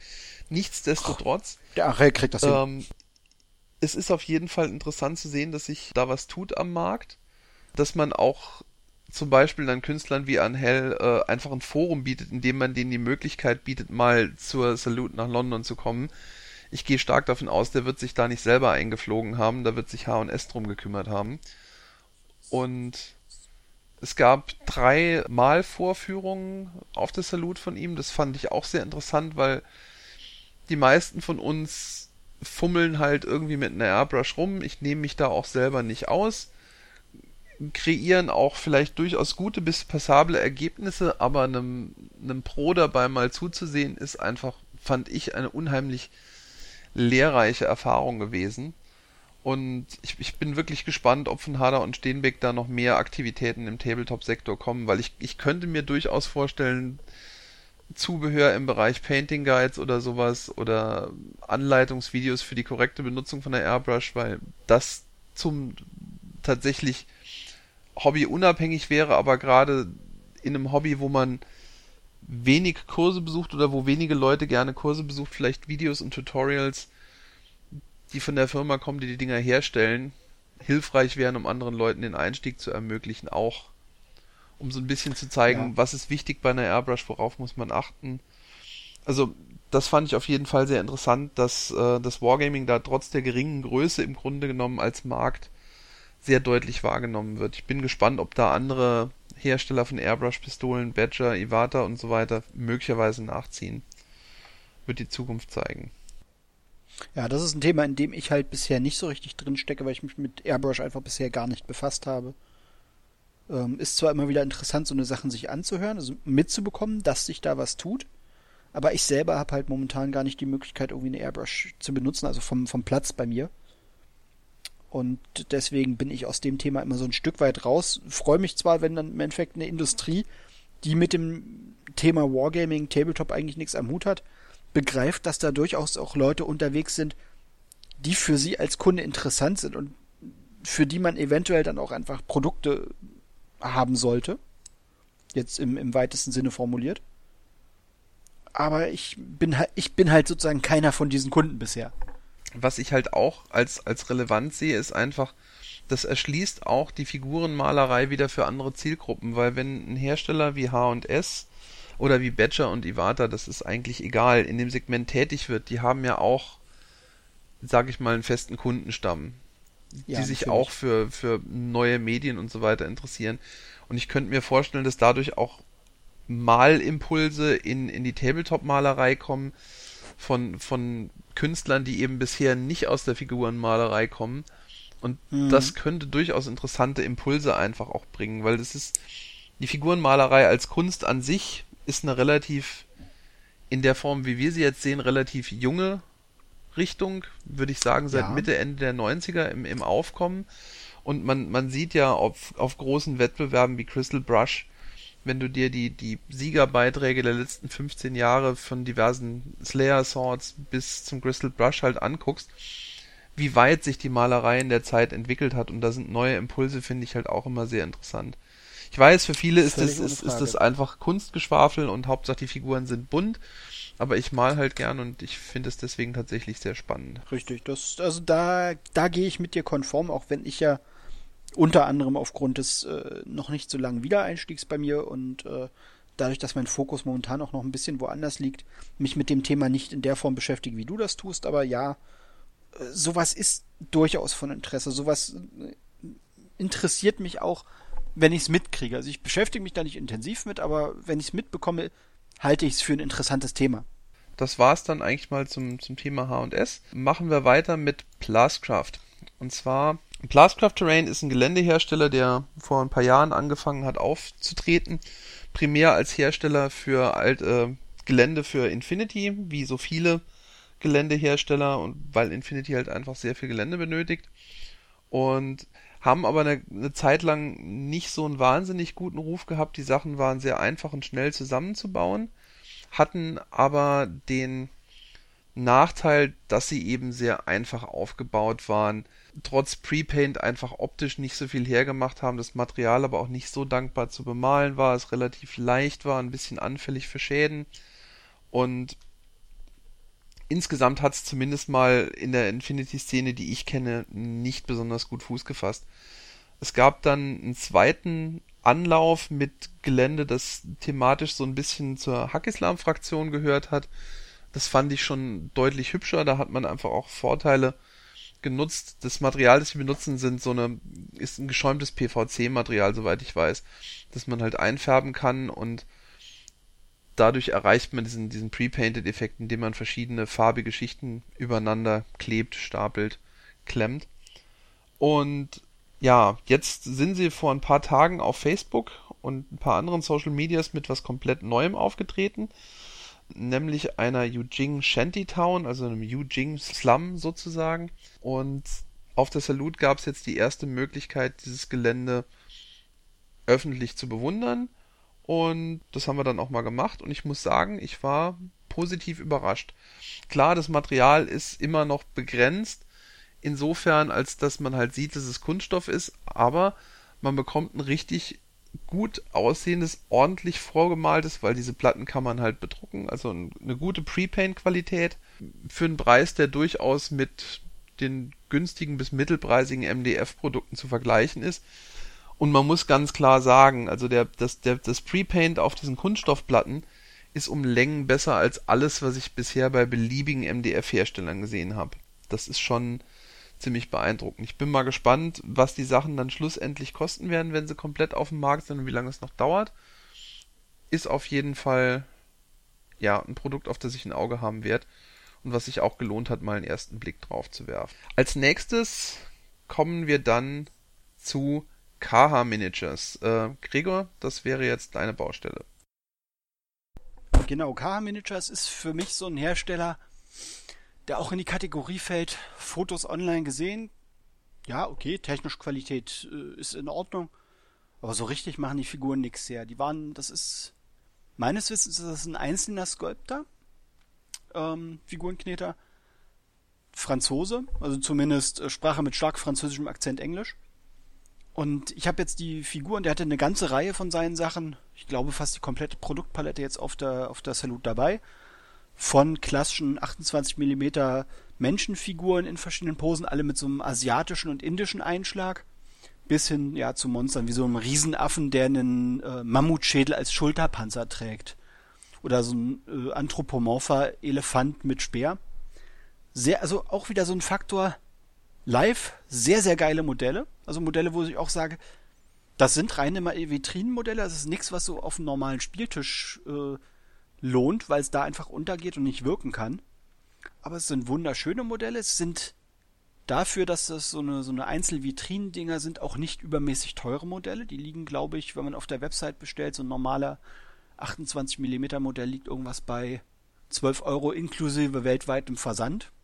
Das ist für uns von Frankreich aus, von uns für Frankreich ist das wahrscheinlich nicht so spannend mit weltweiter Versand, aber wenn jemand jetzt aus den USA den Hersteller entdeckt und sagt, ich hätte halt dieses, dieses Modell, dann ist der Preis durchaus ein Schnäppchen. Und äh, das ist so auch wieder so ein Hersteller, wo ich sage, hat man sonst nicht auf dem Schirm, weil halt nicht ständig Neuerscheinungen kommen. Da kommt halt alle paar Monate ein neues Modell. Ich würde behaupten, der macht das halt auch nur neben dem normalen Wahrscheinlich, Dayjob. ja ist ja bei vielen, vielen so, Ja. dass man das eben nicht als Broterwerb machen kann. Ganz genau. Und äh, da ist, das ist auch wieder so ein Hersteller, wo ich sage, Leute, die Lust haben auf Vitrinenmalerei, die aber eventuell keine Lust haben, sich eine Büste in die Vitrine zu stellen, was ja nochmal eine ganz andere Form von Miniatur und auch Bemalen ist, ist definitiv einen zweiten Blick wert. Wie gesagt, preislich in meinen Augen völlig im Rahmen. Das sind Resinmodelle.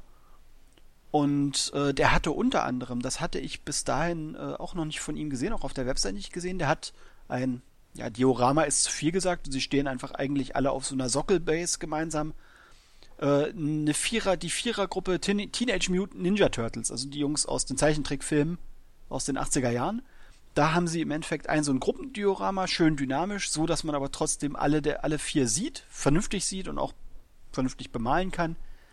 Ähm, ich habe ein Bild davon auch gemacht. Das ist leider aufgrund des Ranzooms mit dem äh, Mobiltelefon nicht extrem scharf, aber man erkennt die Figur trotzdem einigermaßen. Wird vermutlich dann auch unter diesem Podcast landen. Ist wie gesagt so ein Ding so.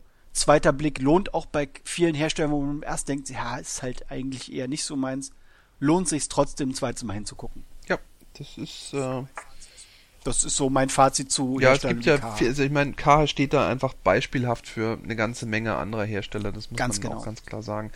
Ähm, ein weiterer Hersteller, der uns tatsächlich das erste Mal unter die Augen, ge- also mir zumindest als erstes Mal unter die Augen gekommen ist, auch wieder für Gelände, TT Combat, ähm, ist ein weiterer der, wie man sagen möchte, inzwischen ubiquitären MDF Lasercut Terrain Hersteller, die man an allen Straßenecken Ja, inzwischen richtig. so gefühlt aufpoppen sieht. Ähm, hat sich aber tatsächlich durch ein paar ganz interessante Sachen für mich hervorgetan, jetzt auch das Loot speziell. Zum einen, dass sie mit Abstand das größte bespielbare Gebäude in MDF da haben und zwar zum Kaufen. Aber und zwar hallo. zum, Ja, und zu einem Preis, der erstaunlich bezahlbar in meinen war. Ja. Augen äh, ja f- für das, was man bekommt, Ja, mehr als fair muss man, ist. muss man ganz ehrlich sagen. Also ich persönlich bin jetzt nicht der Fan von dem, von dem Stil. Und die Frage Ja, ist halt auch, wie viel Bedarf besteht nach einem äh, realistisch großen Hochhaus für 28 mm Figuren? Das ist es nämlich. Es ist ein, glaube ich, zehnstöckiges Gebäude. Ich, ich müsste nochmal auf, dem- Ja, auf dem Foto nachgucken. Es ist ein bespielbares, mehrstöckiges Gebäude, das gefühlt etwas über einen Meter hoch ist, mit schicken Acrylaußenwänden, also mit einer Acrylglasfassade, alles aus MDF gelasert und war auf der Salute tatsächlich für den relativ niedrigen Schnäppchenpreis von 150 Pfund zu haben. Regulärer Verkaufspreis ist 200 Pfund, was ehrlich gesagt für die Menge Holz immer noch nicht so wirklich viel ist. Ja. Das Ding hat eine Grundfläche von mit Ja, Sicherheit 40 auf 40, 40 50 oder Zentimeter. 50 auf 50. Also Kantenlänge, ja. So in Und- etwa müsste hinkommen, ja. ja, ist halt eine ne Messeneuheit, ist irgendwo mit Sicherheit auch eine Spielerei.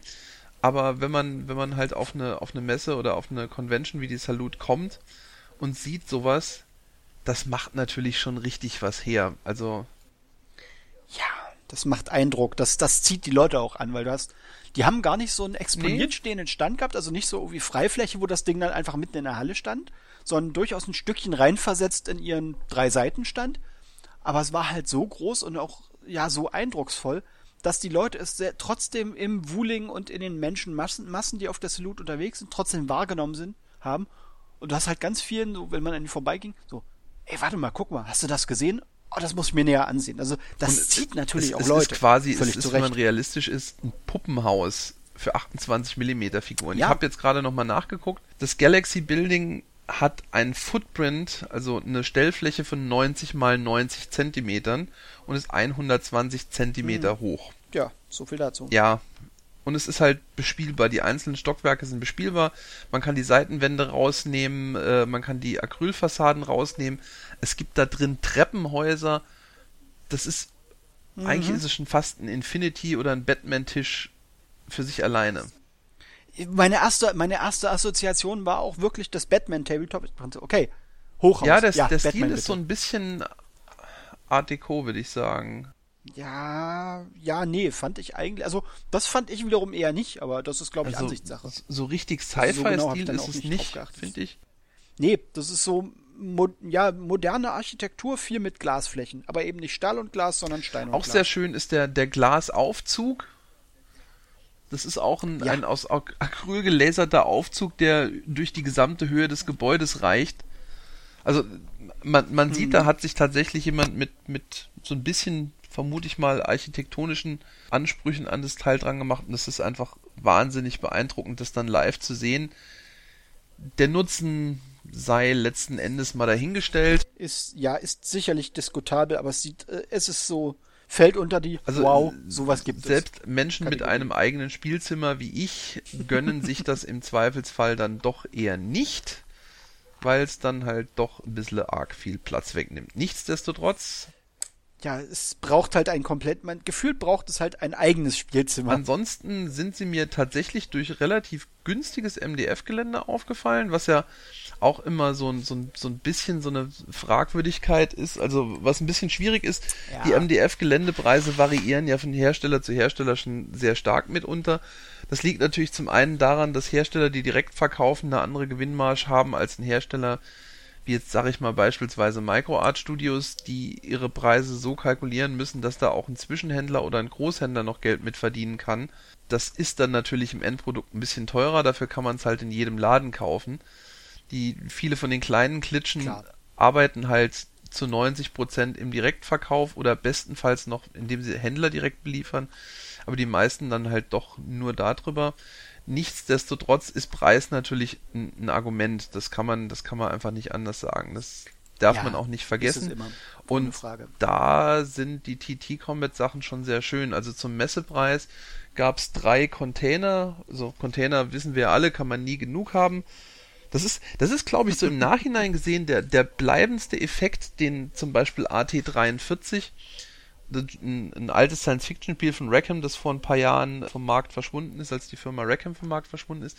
Das ist, glaube ich, der größte Einfluss, den AT43 auf die Tabletop-Spielweise im, im 21. Jahrhundert hatte. Wir alle spielen oder viele von uns spielen sehr viele Spiele auf irgendwelchen Container-Terminals. Man könnte meinen, die Zukunft besteht nur aus Containern. Containergebäude, Transportcontainer und so weiter. Naja, egal.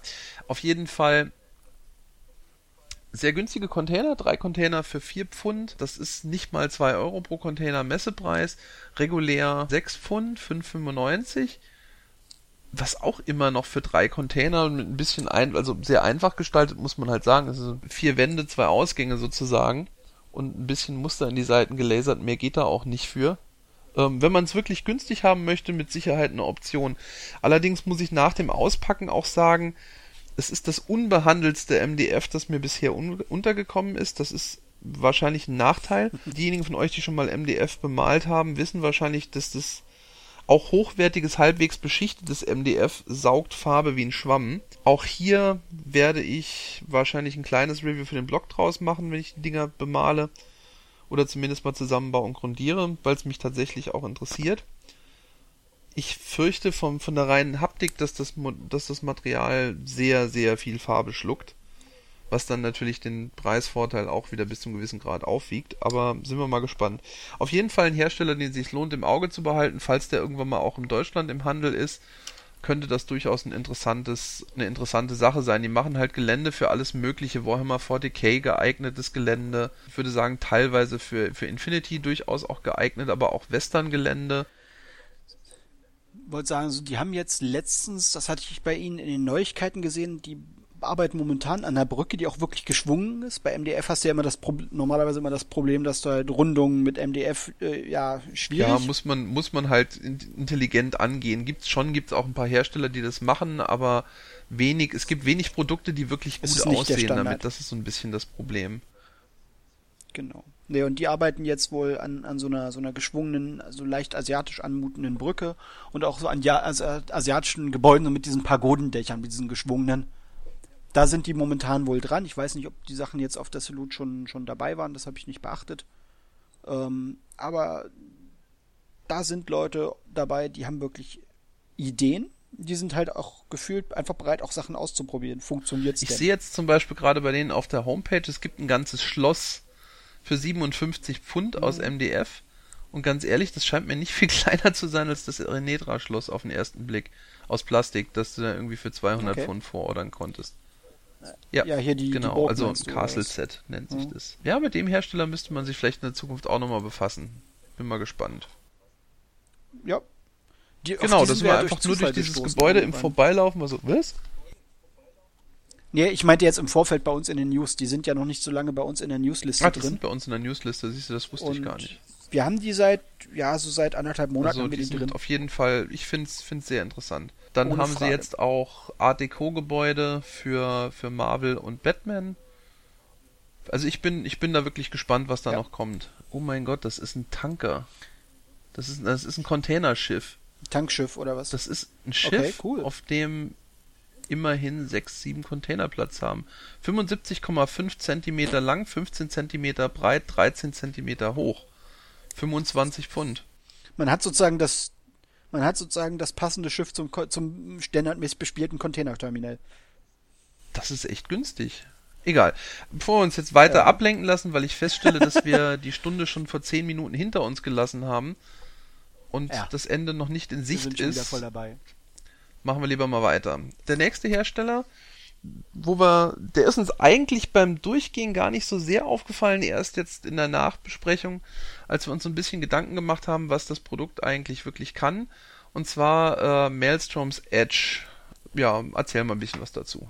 Äh, auch ein Projekt, was über einen Kickstarter finanziert wurde, ist jetzt, glaube ich, zur Salute das erste Mal regulär im Handel erschienen, also im freien Handel, nachdem die Bäcker wohl äh, aus, ja, ausbezahlt das falsche Wort, beliefert worden sind. Von den Miniaturen her an sich gar nicht so spannend. Was das Ganze aber spannend macht, sowohl die Starterbox für die Leute, die dem System eine Chance geben wollen, als auch äh, Leute, die einfach nach neuen Ideen und neuen Optionen suchen. Die haben Geländegussrahmen, die aber nicht komplette Gebäude darstellen oder Geländefeatures, sondern Gussrahmen mit Gebäudeteilen. Das bedeutet Türen, Fensterrahmen, Tore, irgendwelche Verkleidungen, Leitern etc.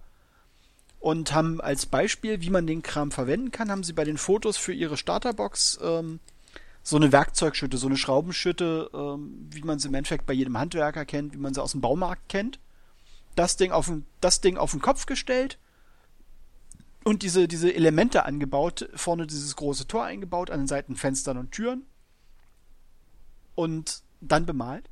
Und das geht 1A als Geländestück durch. Also, wo du sagst, okay, du kannst halt für schmales Geld, wie viel kosten? Ich glaube, irgendwas um die 10, um die 10 nee, nee, Dollar 20 für Dollar für zwei Gussrahmen, 10, 10 pro. Ah, okay. Ähm, und in so einem Gussrahmen hast du ein großes Tor, zwei Türen, Eins, zwei, drei, vier Fenster, diverse Seitenwandbeschläge, eine Leiter, eine Laufkette für das Tor und ein bisschen Tinef. Also das sollte lässig genau. für ein Gebäude eher zwei reichen. Und das sieht tatsächlich recht schick aus. Die Idee finde ich halt charmant, weil du, du, du, nimmst halt einfach dieses fertige Stück Plastik und äh, klebst das auf fast beliebiges Zeug aus dem Baumarkt oder sonst wo, was du, was weiß ich, beim Aldi mal in einer günstigen Aktion kaufen kannst. Oder wenn du den Keller aufräumst, feststellst, ja, diese Schütte brauche ich doch eigentlich nicht mehr. Verbaut das finde ich, die, halt die Idee an sich finde ich echt schick. Also das, das hat wirklich Charme. Ja. Mal gucken, vielleicht machen sie ja noch mehr in der Richtung. Also das, also zugegebenermaßen ist das Zeug im Gegensatz zu dem eigentlichen Spiel für mich interessant.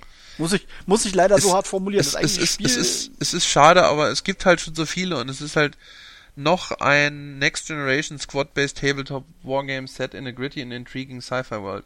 Wem äh, ein Squad-basiertes Tabletop-Spiel in einer grim and düsteren gritty Zukunft. Äh, düsteren Zukunft irgendwie ich will jetzt nicht sagen, die Nische ist belegt, aber die Nische ist ein bisschen belegt. Ja.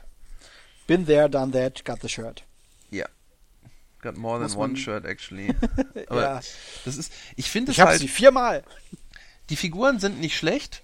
Optisch, ähm, wir haben uns auch die, die Gussrahmen da mal angeguckt. Das Material ist in Ordnung, so klassisches äh, Polystyren Kunststoff, also der gleiche Kunststoff, wie du den zum Beispiel auch jetzt bei den, bei den neueren Mantic-Gussrahmen oder bei GW oder bei Ja. Renedra und so weiter hast. Das, Das ist das Standardmaterial halt. Das ist Standard-Kunststoff, das ist in Ordnung, die Detaillierung ist auch toll, ist auch okay, aber Die Designs Also sind von- nichts, was einen, was sie abhebt. von, von den Figuren her muss ich halt sagen, ja, ist halt, sind halt Science-Fiction-Modelle. Die Posen sind nicht fürchterlich dynamisch, die Designs sind nicht fürchterlich originell und das ist so ein bisschen das Problem, das ich bei sehr vielen Spielen habe, die auf den Markt kommen, die eigentlich nicht schlecht sind. Aber ich sehe halt inzwischen auch einfach, es gibt zu viele Spiele, die wirklich gut sind. Oder Den die aber das Alleinstellungsmerkmal. tolle fehlt. Figuren haben. Und wenn du nicht wenigstens tolle Figuren oder ein exquisites Regelwerk hast, frage ich mich dann halt immer, warum soll ich das spielen? Ich habe das Problem aber auch bei dem äh, Beyond the Gates of Antares, da haben wir uns ja im, im Stammtisch auch schon mal drüber unterhalten. Das fällt für mich in die gleiche Kategorie. Das ist, ja, ist halt nochmal Warpath, Warhammer 40k in, in anders. Ein bisschen retro, ja. Ich, Ja, ich muss stimmt, auch sagen, ich, ich bin kein großer Freund von dieser Retro-Welle als Entschuldigung für schlechtes Figurendesign. Das ist nämlich teilweise, ich habe darüber nachgedacht, teilweise habe ich wirklich den Eindruck, da wird mitunter einfallsloses und plumpes Figurendesign dann als Retro verkauft. Es gab auch Ja. in den 90er Jahren schon wunderschöne Figuren und niemand käme auf die Idee, die knaupelig modellierten GW-Infanteristen für die imperiale Armee in den die, die Anfang Mitte der 90er erschienen sind, als Hochpunkt der Technik zu preisen, wenn ich mir angucke, dass es dann Modelle wie Eldrad Ultran, der glaube ich immer noch genauso in Produktion ist, weil das Modell einfach super genial ist. Ja. Also Retro muss nicht knaupig heißen.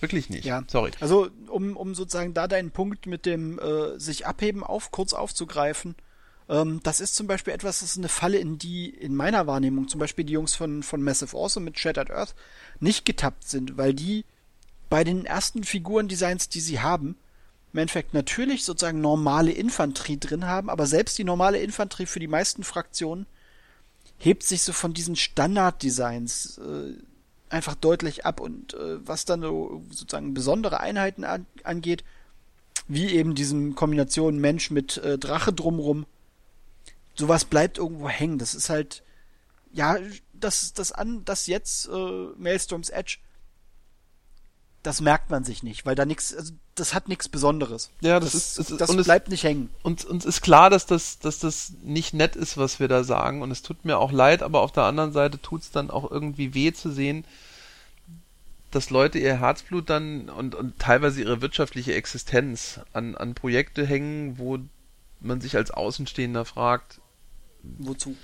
wer, wer braucht das? Das ist ja, das ist aber das gleiche Problem mit dem 25.000. Sci-Fi Skirmisher. Also ich, ich, ich brauche nicht noch eine Variante von Infinity oder Dead Zone. Ich weiß nicht. Ja. Also ich, ich finde es halt schade, aber okay, wir schweifen auch gerade ab. Wir sollten wieder zurück zum Thema Salute kommen. Kommen wir zum letzten Hersteller und zwar Steamforged Games, äh, Ja. die gleich zwei interessante Systeme haben, nämlich vermutlich demnächst das Dark Soul Brettspiel und natürlich Guild Ball. Und da mich beide wirklich überhaupt nicht interessieren, muss ich leider zugeben, überlasse ich da das Feld gerne mal Gregor. Genau, also meine Guild Ball ist nun mittlerweile auch in Deutschland ganz gut auf dem Weg dabei, sich zu etablieren. Es wird halt, also es wird nicht gehypt, aber die Leute haben halt für sich entschieden, das ist ein Konzept, was spieltechnisch funktioniert, was eine Alternative auch zu, zum Blood Bowl ist. Du brauchst wenig Figuren. Die Figuren-Designs sind cool. Die Mannschaften unterscheiden sich auch deutlich voneinander. Und dadurch, dass es halt alles, ja, Charaktere sind und nicht irgendwie Feldspieler 1 bis 6 plus Blitzer 1 und 2, hat das Ganze nochmal so, ja, Rollenspielnote wäre zu viel gesagt, ähm, aber hat das nochmal so eine, so eine bisschen persönlichere Note. Steamforged haben jetzt zur, zur Salute zwei neue Sachen rausgebracht äh, für, für Guild Ball. Einerseits ist eine neue Mannschaft dazugekommen, die Hunters Guild, die im Endeffekt also auch einmal eine komplette, praktisch eine komplette Range gekriegt hat. Starterbox plus zusätzliche Modelle plus Maskottchen etc. Die auf der Messe auch sehr, sehr gut angenommen worden ist. Also die, ich habe ohne Ende Leute rausgehen sehen, die einen Starter für die, für die, für die, für die Hunters Guild dabei hatten die haben die Designs vorher gezeigt, die haben die Ränder vorher gezeigt, du konntest vorher vorbestellen und hast im Endeffekt die komplette Gilde, also Starterbox plus die zusätzlichen Modelle gekriegt. Und als zweites haben sie für Guildball rausgebracht das Season 2 Regelwerk. Das bedeutet, es ist halt kein, wir haben das die kompletten Regeln überarbeitet und wer sich jetzt das Grundregelwerk letztes Jahr gekauft hat, hat jetzt die Arschkarte, weil er schon wieder kaufen muss. Das ist nicht der Fall, sondern es ist im Endeffekt ein Ergänzungs- und ein Folgeband, wo sie manche Sachen klargestellt haben, die einfach im, im, ursprünglichen Regelwerk nicht ganz deutlich waren, wo die Regeln drinstehen jetzt für die neue, für die neue, ähm, für die neue Mannschaft, wo jetzt Kampagnen bzw. Liga-Regeln mit drin sind. Also es ist ja ein Erweiterungsbuch im, im, in meinen Augen positivsten Sinne. Sie sind im Design vom Grundregelwerk, also vom ersten Buch abgewichen, was ja so ein äh, Querformat-Schuber war. Das neue Buch ist jetzt ein ganz normales Hochformat-Hardcover ähm, Finde ich eigentlich ein bisschen schade, weil ich dieses Querformat im Schuber als Idee schön fand, weil es sich auch von den normalen Regelwerksformaten positiv abgehoben hat, ohne dass es sich, äh, ohne dass es dadurch unhandlich wurde. Also nicht Ja, ich finde das schon unpraktisch. Gut, habe ich also habe ich für mich in in der Nutzung anders war anders erfahren. Also für mich ist das ja nicht nicht schlechter nutzbar gewesen, aber das ist glaube ich immer persönliche Präferenz. Klar. Also es gibt gab es ja schon mal ähm, bei Battlefleet Gothic war das das Format Stimmt, die der Wahl. auch ein Querformat. Und Drop Fleet Commander wird auch meiner Meinung nach traurigerweise in diesem Format erscheinen. Aber okay, ja, es ist ein Alleinstellungsmerkmal. Wird es die Änderungen eigentlich dann auch so direkt zum Runterladen ja, natürlich. Geben? Genau wie genau wie das äh, wie das äh, Grundregelwerk wird es auch die Sachen wieder ähm, den Regelteil wieder zum Runterladen geben, was halt auch wie beim Grundregelwerk der Fall ist. Die Fluff-Sachen sind natürlich dann im PDF nicht drin. Wenn man die haben möchte, ähm, muss man sich das Buch kaufen. Das ist ja bei Infinity genauso gehandhabt. Das finde ich auch eine faire Lösung. Also wie du das siehst. Bei War Machine ähm, ist es inzwischen auch so. Ich glaube, das ist so ein Standard, der sich so ein bisschen für, für Tabletop-Regelwerke etabliert. Games Workshop macht es ja im Grunde genauso. Age of Sigma kannst du dir runterladen für lau. Mhm. Und wenn du den Hintergrund haben willst, weil du den Age du of Sigma halt Hintergrund total möchtest. spannend findest, dann kaufst du dir einfach die Bücher und dann hast du alles. Und das ist ja, ja. bei vielen Systemen so und die Idee finde ich auch gut. Ja, das ist, ist, denke ich, eine gute Sache, dass sich sowas etabliert. Ähm, die zweite, in Anführungsstrichen, neue Sache, die jetzt zur Salute noch nicht erschienen ist, aber wo es im Endeffekt Demotische gab, ist das Dark Souls Brettspiel. Für diejenigen, denen Dark Souls nichts sagt, weil sie keine Videospielbegeisterten äh, sind, Dark Souls ist eine momentan zweiteilige, demnächst dreiteilige Videospielreihe, äh, wo man sich durch Dungeons kloppt, äh, die so einen ganz eigenen visuellen Stil fährt. Mischung aus Gotik, äh, ganz starken Horrorelementen. Ähm, und ein Spiel, das einfach bockschwer ist. ist. Du wirst in diesem Spiel einfach unweigerlich ganz, ganz oft sterben. Du wirst, die, die Gegner hauen dich einfach gnadenlos aus der Jacke und es wird jeder Fehler bestraft. Das hat dafür gesorgt, dass viele Leute einfach ihre Tastatur zerbissen haben. Das klingt ähm, nach einem tollen Spiel. es ist bockschwer, aber es will auch bockschwer sein und es tut auch nicht so, als sei es das nicht. Es ist, ist, von vornherein sehr ehrlich, was das angeht. Sagt halt so, ja, nee, ich schenk dir halt gar nichts. Du musst halt einfach zusehen, wie du klarkommst. Hat es dadurch, also für viele unerwartet, ich glaube selbst für die Macher damals unerwartet geschafft, sich eine unglaublich hohe Anhängerschaft, also große Zahlen Anhängern zu schaffen, die gesagt haben, okay, wir wollen halt auch mal ein Spiel, was mich nicht permanent an die Hand nimmt, sondern eins, wo ich mir einfach jedes Erfolgserlebnis erarbeiten muss. Und ähm, dazu wird jetzt am 19. glaube ich, kommt der, äh, also das bedeutet zur Ausstrahlung dieser, dieser Podcast-Folge vermutlich schon draußen, kommt ein Kickstarter für ein entsprechendes Brettspiel. Sie hatten jetzt auf der Salute die ersten Demotische, das wird also ähm, auf einem relativ kleinformatigen Brett, soweit das zu sehen war, gespielt. Es wurden die Designs für die Monster und Gegner offensichtlich aus dem Spiel wirklich im Detail übernommen. Die ersten Ränder und, und Miniaturen gab es schon zu sehen. Ich glaube, das wird auch wieder so ein Spiel sein. Einerseits wird es die Leute geben, die das PC-Spiel, das Videospiel geliebt haben und sich es deswegen kaufen werden und sagen so, ja, geil, das Ganze als analog. Ähm, es wird, glaube ich, aus der Tabletop-Szene, glaube ich, genug Leute geben, die sich die Figurendesigns ein bisschen genauer angucken und sagen, okay, es sind coole Figuren. Selbst wenn mich das Brettspiel nicht reizt, ich möchte diese Figuren haben, weil sie gut aussehen, weil ich sie eventuell als äh, Monster-Derivate für andere Spiele benutzen will, um sie auf dem Tisch zu haben, oder weil ich sie in die Vitrine stellen will. Denn diese Monsterfiguren sind wohl auch einigermaßen groß. Der Maßstab wird wohl 28 mm sein, zumindest nach dem, was auf dem auf den Demotischen zu sehen war. Und diese Monsterkreaturen sind halt im Schnitt zwei bis dreimal so hoch wie das normale 28 mm Männlein. Das ist mal eine Ansage, ja. Also wirklich, ich finde, also die Designs sind natürlich immer so Geschmackssache. Mag man diesen Stil oder nicht? Aber nach dem, was man sieht und wenn sie es schaffen, sich wirklich an die, an die Artworks, an die Designs, an die Umsetzung aus dem Videospiel zu halten, dann steht uns da etwas, ja, visuell doch sehr Hochwertiges bevor gucken wir mal. Mal sehen. Ich gehe davon aus, gerade durch den, durch den Hype, den mit Dark Souls 3, was jetzt kommt, gerade wieder im Netz rumgeht, wird dieses Crowdfunding-Projekt dann dieser Kickstarter mit hoher Wahrscheinlichkeit sehr, sehr schnell das Mindestziel erreicht haben. Ich vermute mal, die Frage ist eher, wie hoch er explodieren kann. Ja, klar. Und wie, hoch, wie hoch ist eigentlich damals Guild Ball gelaufen? Das weiß ich gar nicht, weil mit Guild Ball habe ich mich zu dem Zeitpunkt noch gar nicht befasst, das weiß ich nicht. Das müsste man jetzt. Dafür gibt das es ja die schlaue Müllhalde, genau. Gucken wir doch einfach mal. Oder man guckt einfach direkt bei Kickstarter. Das mache ich doch. Weil man findet man die Projekte. Ja, okay, gut. Müllhalde ist für mich die Wikipedia. Google. Google ist die Müllhalde. Ja, ja, ja, auch wieder. Es gibt so viele Müllhalden, die so viel wissen. Was ich sehr spannend fand, verglichen mit vielen anderen auch etablierten großen Händlern, Herstellern, Steamforged Games hatte gefühlt einen der größten und auch ja, auffälligsten Stände. Also er war nicht. Ja, eigentlich deutlich größer als Hawk zum Beispiel. Der war nicht auf flashy und hier, guckt mal hier, leuchte da, blinky da. Sondern es war einfach, ja, ein gut gemachter Messestand, der irgendwie die Blicke auf sich zog, ohne visuell zu nerven. Ich weiß nicht, wie ich es besser zu beschreiben soll. Das, die haben halt keine irgendwie von der Decken hängenden Banner, äh, riesige Aufbauten, irgendwelchen 3D-Deko-Scheiß. Sie hatten 3D-Deko-Scheiß, sie hatten nämlich äh, die Hauptfigur aus dem Dark Souls-Spiel als so eine, so, eine, so eine Puppe da stehen. So wie man es teilweise aus Videospielläden kennt, wenn diese als so eine Promo-Puppen haben. So, so eine Messe-Prop halt, genau. Genau. Das, das hatten sie und ansonsten im Endeffekt wirklich überschaubar gemacht, rund um den eigentlichen Stand. Ich glaube, allein für, allein für Guild Ball irgendwie ein Dutzend Promo, äh, Demotische und für, für das, für das äh, Dark Souls Brettspiel waren das irgendwie, ich glaube, vier oder sechs Demotische. Die waren auch die ganze Zeit belegt, also da war auch ständig Bambule. Die Jungs hatten richtig zu tun.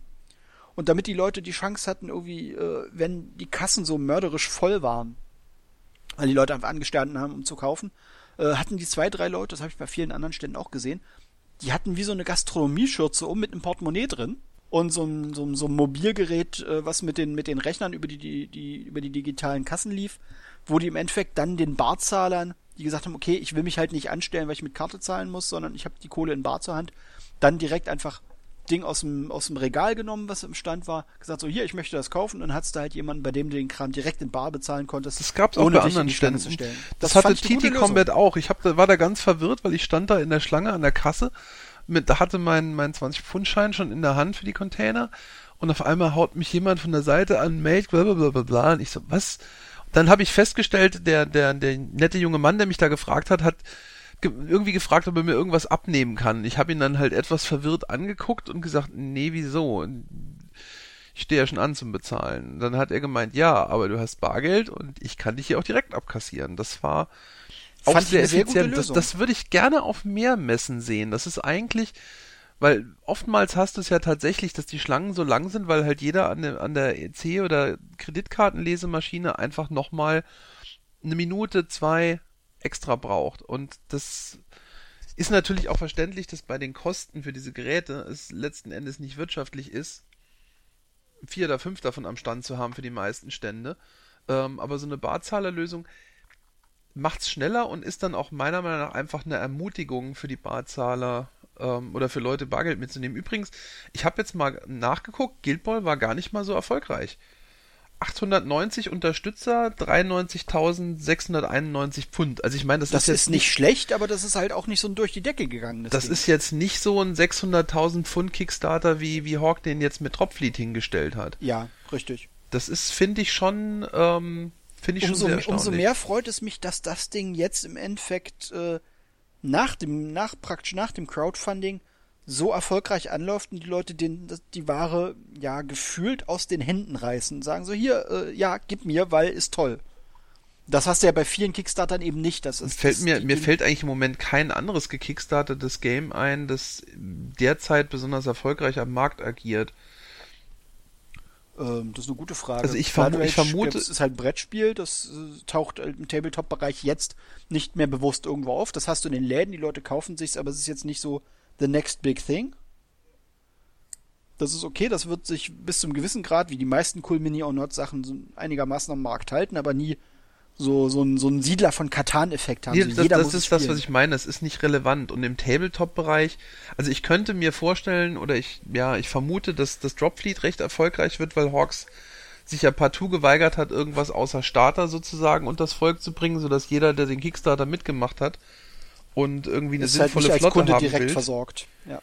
ja, der muss jetzt in die Läden gehen und der muss jetzt bei seinem lokalen Händler kaufen und das wird natürlich dafür sorgen, dass die lokalen Händler ein Interesse haben, sich Dropfleet hinzustellen. Das ist halt, da hat der Kickstarter tatsächlich halt mal als äh, Incentive Giver für Händler funktioniert und nicht als, ähm, wie soll ich Ja, weil es sagen, gut, weil's gut konzipiert war. Genau. Und Guild Ball ist jetzt ja auch für die meisten Händler oder für viele Händler tatsächlich ein ziemlicher Erfolgsartikel, obwohl die Figuren recht teuer sind. Also ich persönlich habe ganz schön schlucken müssen.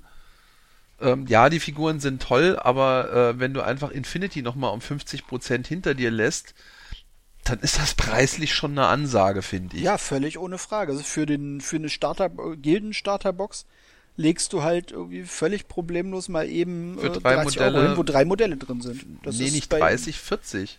40? Ich glaube 40. Sicher? Also ja gut, ich habe es jetzt nicht genau auf dem Schirm. Ich habe irgendwas zwischen 30 und 35 im Hinterkopf, aber ich kann mich täuschen. Das würde ich nicht ausschließen. Ich habe es halt nicht auf dem nicht auf dem Schirm. Also sie hatten auf der Messe hatten sie auch für Leute, die im Endeffekt so komplett neu einsteigen wollten, ähm, ein paar gute Deals dabei. Sie hatten halt Messe-Exclusives, sie haben halt äh, einen, einen, einen alternativen Skype für ein bestimmtes Modell. Sie hatten halt ähm, Würfel in einem bestimmten Design, die es jetzt nur auf der Messe gab. Ähm, das war, das sind so, okay, das sind halt auch wieder so Sachen, wenn du sie nicht hast, verlierst Ich du nichts zurück, dabei. der Starter kostet 30 Euro. Wollte 31,95 ist der empfohlene Verkaufspreis. Ja, irgend sowas habe ich nämlich im Hinterkopf. Aber das ist für drei Minis halt schon steil. immer noch eine Menge Kohle. Für ja. 39 kriege ich dann schon se sechs Infinity Minis. ja. Oder Völlig ohne Frage. fünf oder sechs Volsung Minis für 35, die ja, sag ich mal, vom Sculpt und von der Gussqualität her definitiv auf einem ähnlichen Level sind. Selbst Marvel, na, obwohl Marvel hast du für vier, für vier, glaube ich, 45 Euro, ne? Das kann sein, Marvel steh ich, steck, Marvel stecke ich nicht drin, weil Marvel mich nicht interessiert. Das hat aber natürlich dann auch den Punkt, das rechne ich dann im Kopf immer so ein bisschen ein, wobei das dem Endkunden eigentlich wurscht sein kann. Da wird natürlich fett Lizenzkosten abgehen, aber ja gut, Marvel bezahlt sie für vier Figuren 45 Euro. Das fühlt sich halt billig an, weil die Einzelfiguren sonst 20 kosten. ja, gut, klar.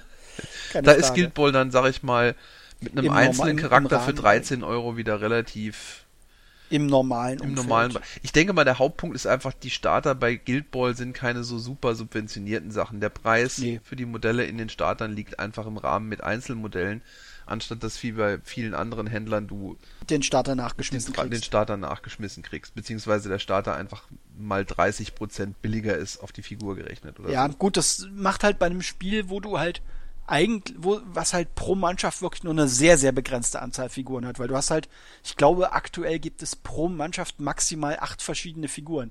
Wenn du davon drei Figuren schon nachgeschmissen kriegst, ist das, äh, lohnt Ja, sich das natürlich das in, stimmt, für, den, das Hän- für Sortiment den ist Hersteller nicht. insgesamt natürlich sehr überschaubar. Du hast jetzt, ich sehe jetzt gerade inklusive Season 2, du hast den Starter und 1, 2, 3, 4, 5, 6 Modelle dazu. Also du hast dann das, das Maskottchen, das glaube ich jede Mannschaft hat. Ich gucke jetzt Das ist gerade. im Starter, nee, das ist nicht im Starter drin, aber das Nee, nee, aber als, als ein. Modell in der Fraktion. Ich gucke jetzt gerade bei den Alchemisten, da hast du ähm, den Starter und dann hast du den dicken und dann hast du noch einen anderen dicken und dann hast du noch drei normale und ein Maskottchen. Dann bist du halt bei sieben bis acht Miniaturen pro Fraktion. Das bedeutet da einen Starter mit drei von diesen Fra Figuren im Endeffekt hin so deutlich günstiger zu machen, ist halt bei dem Spiel nicht sinnvoll für den Hersteller. Ich muss, ich muss sagen, die Figuren gefallen mir schon, aber ich finde halt Sportspiele so Ja, fürchterlich uninteressant.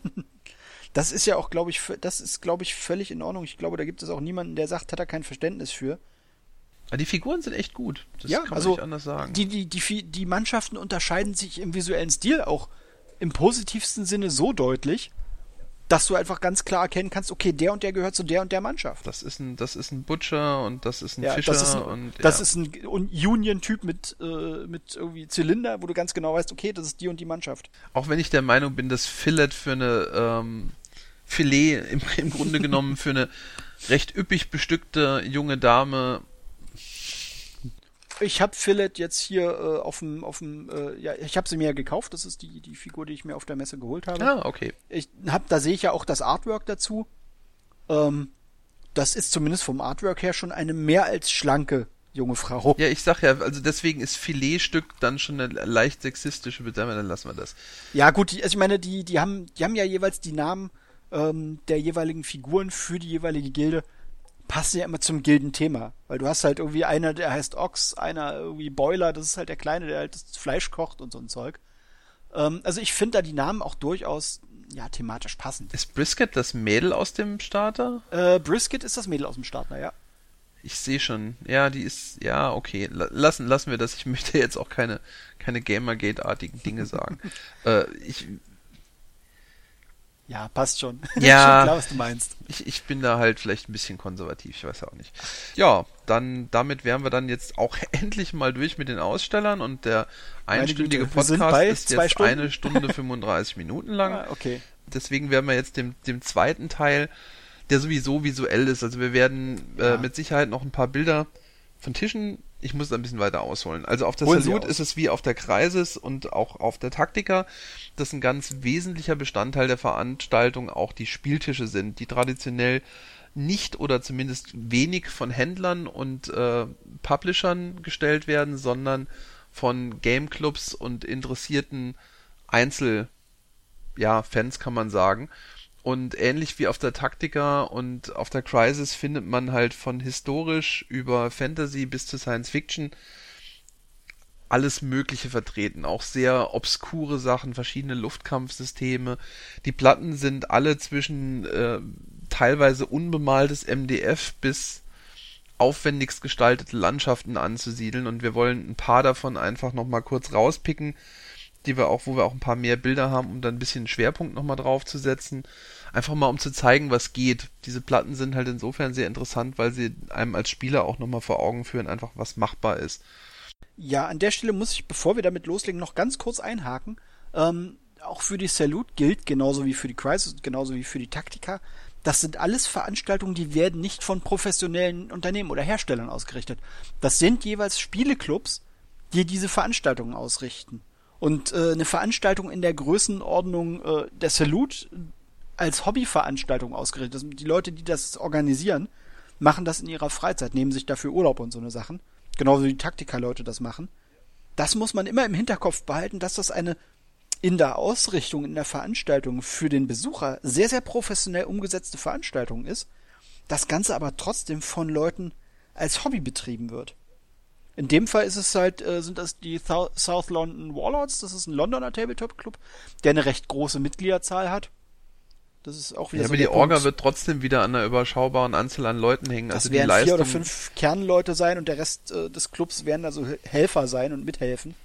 Die Leistung ist schon beeindruckend, muss man Ja, ganz ja. ehrlich sagen. Ich will auch nicht wissen, wie viele Stunden im Jahr einfach nur für die Organisation dieser einen Convention. Ich meine, wie viele Spielevereine können es sich leisten, das Risiko einzugehen, eine Messehalle anzumieten?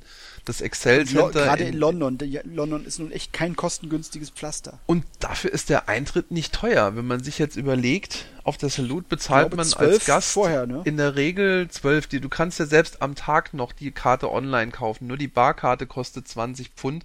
Und ich vermute auch aus dem Grund einfach, dass man will, dass so viele Leute wie möglich dieses Online-Ticket holen, weil die Barzahlerei einfach mit deutlich mehr Aufwand und vor allen Dingen halt mit Bargeld an der Kasse verbunden ist, was man Und du sich kannst halt möchte. einfach, wenn die Leute es vorher online kaufen, du kannst halt einfach kalkulieren, wie viele Besucher haben wir denn voraussichtlich. Genau, aber wie gesagt, es ist nicht der Vorverkauf, der relevant ist. Du kannst dir noch am Tag der Salute die Online-Karte kaufen. Ich denke, das hat tatsächlich mehr mit der Logistik zu tun. Nichtsdestotrotz, 12 Pfund sind für den Londoner ungefähr das, was für uns 12 Euro sind, würde ich mal behaupten, von den anderen Preisen, die ich da ja, sehe. das, das, das kommt in etwa hin. Und das kommt hin, ja. dafür eine Veranstaltung in der Messehalle, das ist schon, ähm, gut, die RPC ist jetzt auch nicht so viel teurer, aber nichtsdestotrotz ist das schon eine Leistung für eine von einem Verein im Endeffekt organisierte Veranstaltung. Das ist schon beeindruckend. Das völlig ohne Frage, ja. Also Ich werde jetzt trotzdem ein bisschen Druck machen, weil wir sind jetzt das. bei, das. Ich wollte nur diesen Disclaimer drin nicht haben. fertig. Und die Leute wollen ja auch irgendwann ins Bett, weil die meisten wissen, wir fangen den Podcast irgendwann so um 23.30 Uhr an zu hören, weil sie dann erwarten, um 0.30 Uhr ins Bett gehen zu können. Und jetzt ist es schon 10 nach 1 und das ist ja schade drum. Mein Freund, Sie lügen. Nein, ich doch nicht. Fangen wir an mit dem ersten Tisch, der auch gleich natürlich den Ausstellern selbst, deswegen haben wir den ganz nach vorne gezogen. Von den South London Warlords äh, war die Brotherhood of Master, ein sehr hübsch gestalteter, vor allen Dingen üppig mit Modellen bedachter Warhammer 40k Tisch, Horus Heresy Tisch, ich denke eher Horus Heresy Horus Heresy, ja. einfach beeindruckend. Ein paar Titanen auf dem Tisch, jede Menge schwere Fahrzeuge, Marines bemalte, eine Menge Dreadnoughts und eigentlich nichts auf dem Tisch, was nicht mindestens mal gehobener Tabletop-Standard ist. Also einer der Tische, den tatsächlich anzugucken Freude gemacht hat. Ein paar Fotos haben wir, wie gesagt, auch. Auch weil unheimlich viel auf dem Tisch zu sehen war. Also viele kleine Szenen und das macht für mich gerade so einen guten Veranstaltungstisch aus, dass du ähnlich wie bei einer Modellbauanlage einfach was zu, was zu gucken hast. Dass du hier Ja. was siehst und da was siehst, dass der Tisch an vier, fünf Stellen eine kleine Geschichte erzählt oder auch mehr und das setzt der Tisch wirklich hervorragend um, finde ich. Schöner Blickfang, ja. Ja, der nächste, der uns ganz klar ins Auge gestochen ist, äh, war ein historischer Tisch, der ein, ein What-If-Szenario im englischen Bürgerkrieg, das kannst Richtig. du wahrscheinlich genauer beschreiben als ich. Erklär mal, Genau. worum es da geht. Im Grunde genommen ist das ein Tisch von, ich glaube, es ist glaube ich sogar eine Kooperation aus zwei, aus zwei Spieleclubs gewesen, die sich da zusammengetan haben. What if Essex won Bristol? Essex war äh, Unterstützer einer der beiden Fraktionen im, im englischen Bürgerkrieg, die äh, versucht haben, die Stadt Bristol einzunehmen, was damals nicht geklappt hat, was äh, für den, für den Bürgerkrieg nicht ganz unwichtig war.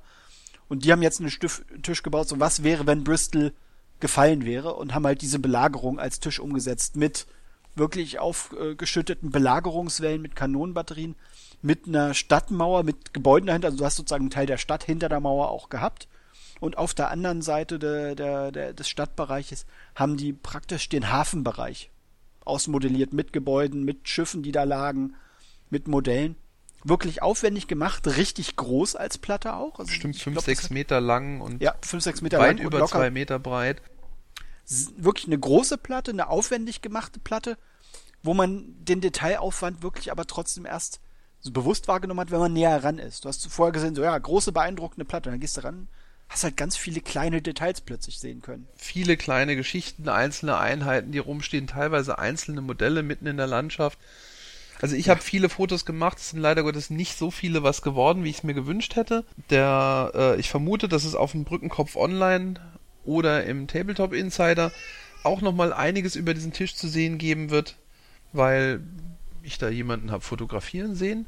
Ähm, von daher, auch da werden tolle Bilder drin sein, guckt's euch an. Der Tisch war einfach beein- also beeindruckend. Ich hätte eine halbe Stunde oder eine Dreiviertelstunde einfach eigentlich nur an dem Tisch verbringen können. So liebevoll Ja. war der gebaut und gestellt, angefangen bei der Landschaftsgestaltung über die Bemalqualität der einzelnen Figuren bis hin auch einfach zum Arrangement, also wie die Sachen zusammengestanden haben, wie aufgestellt worden ist. Da hat halt einfach alles Teile einer Geschichte erzählt und das ist, finde ich, für so einen Ausstellungstisch, wie schon bei dem 40k-Tisch oben äh, erwähnt, ein ganz, ganz tolles, äh, Ja, ganz auch ein tolles wichtiges Ding, Ding für finde ich. Besucher. Genau. Ähm, der nächste Tisch hatte relativ wenig Modelle, war aber trotzdem super cool. Und zwar war das ein Tisch, da haben sie Mad Max und ich vermute mal ehrlich gesagt Mad Max 2. Nein, das ist Fury Road. Ist das war, Fury Das, Road? ist, das war der, das Warwick etc. aus dem Fury Road, aus dem neuen. Okay, jetzt oute ich mich als jemand, der tatsächlich Fury Road noch nicht gesehen hat. Das war ein Tisch, das war im Endeffekt der Fury Road Tisch, inklusive den entsprechenden Modellen, inklusive Warboys, äh, inklusive, sie haben glaube ich sogar den Doofwagon gehabt, also dieses, dieses, dieses, dieser Truck mit den, mit den ganzen Boxen drauf, wo vorne der Typ im roten Stamm, Strampler Gitarre spielt. Also sie haben im Endeffekt Fury Road als Tisch nachgebaut. Extrem detailliert, sehr, sehr cool, also wirklich auch hier wieder Hut ab. Und den Großmodellen, also die Modelle Ja. waren richtig groß. Ähm, ich kann jetzt einen Maßstab, Maßstab, ja, also nicht ja, sagen, aber 28 war es nicht, es war größer. Ich glaube, also es war, 32 es war war's mehr als mindestens. 32. Es dürfte 45er könnte es gewesen sein. Nee, es ist auch größer als 1 zu 45. Ja? Okay. Das 1 weiß zu, ich 1 zu 32 könnte hinkommen. Mhm. Aber das ist eher, eher noch 1 zu 25, 26. Ich weiß es nicht genau. Ich habe Jedenfalls groß, also größer als der normale fragen. Tabletop- Ja. Tabletop-Kram. wesentlich größer.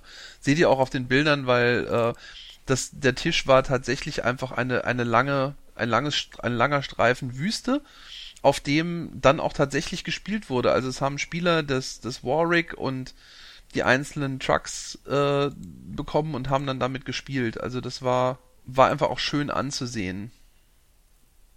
Ja. das Und- also war halt wieder so ein, ein schöner Tisch. Das war ein, ein schöner Tisch, einfach weil er, nee, ich bin mir inzwischen relativ sicher, da ist der, da ist der Helikopter aus Mad Max 2, das ist nicht Fury Road. nee? das sicher? ist nach dieser, dieser, dieser äh, Tragflügel Okay.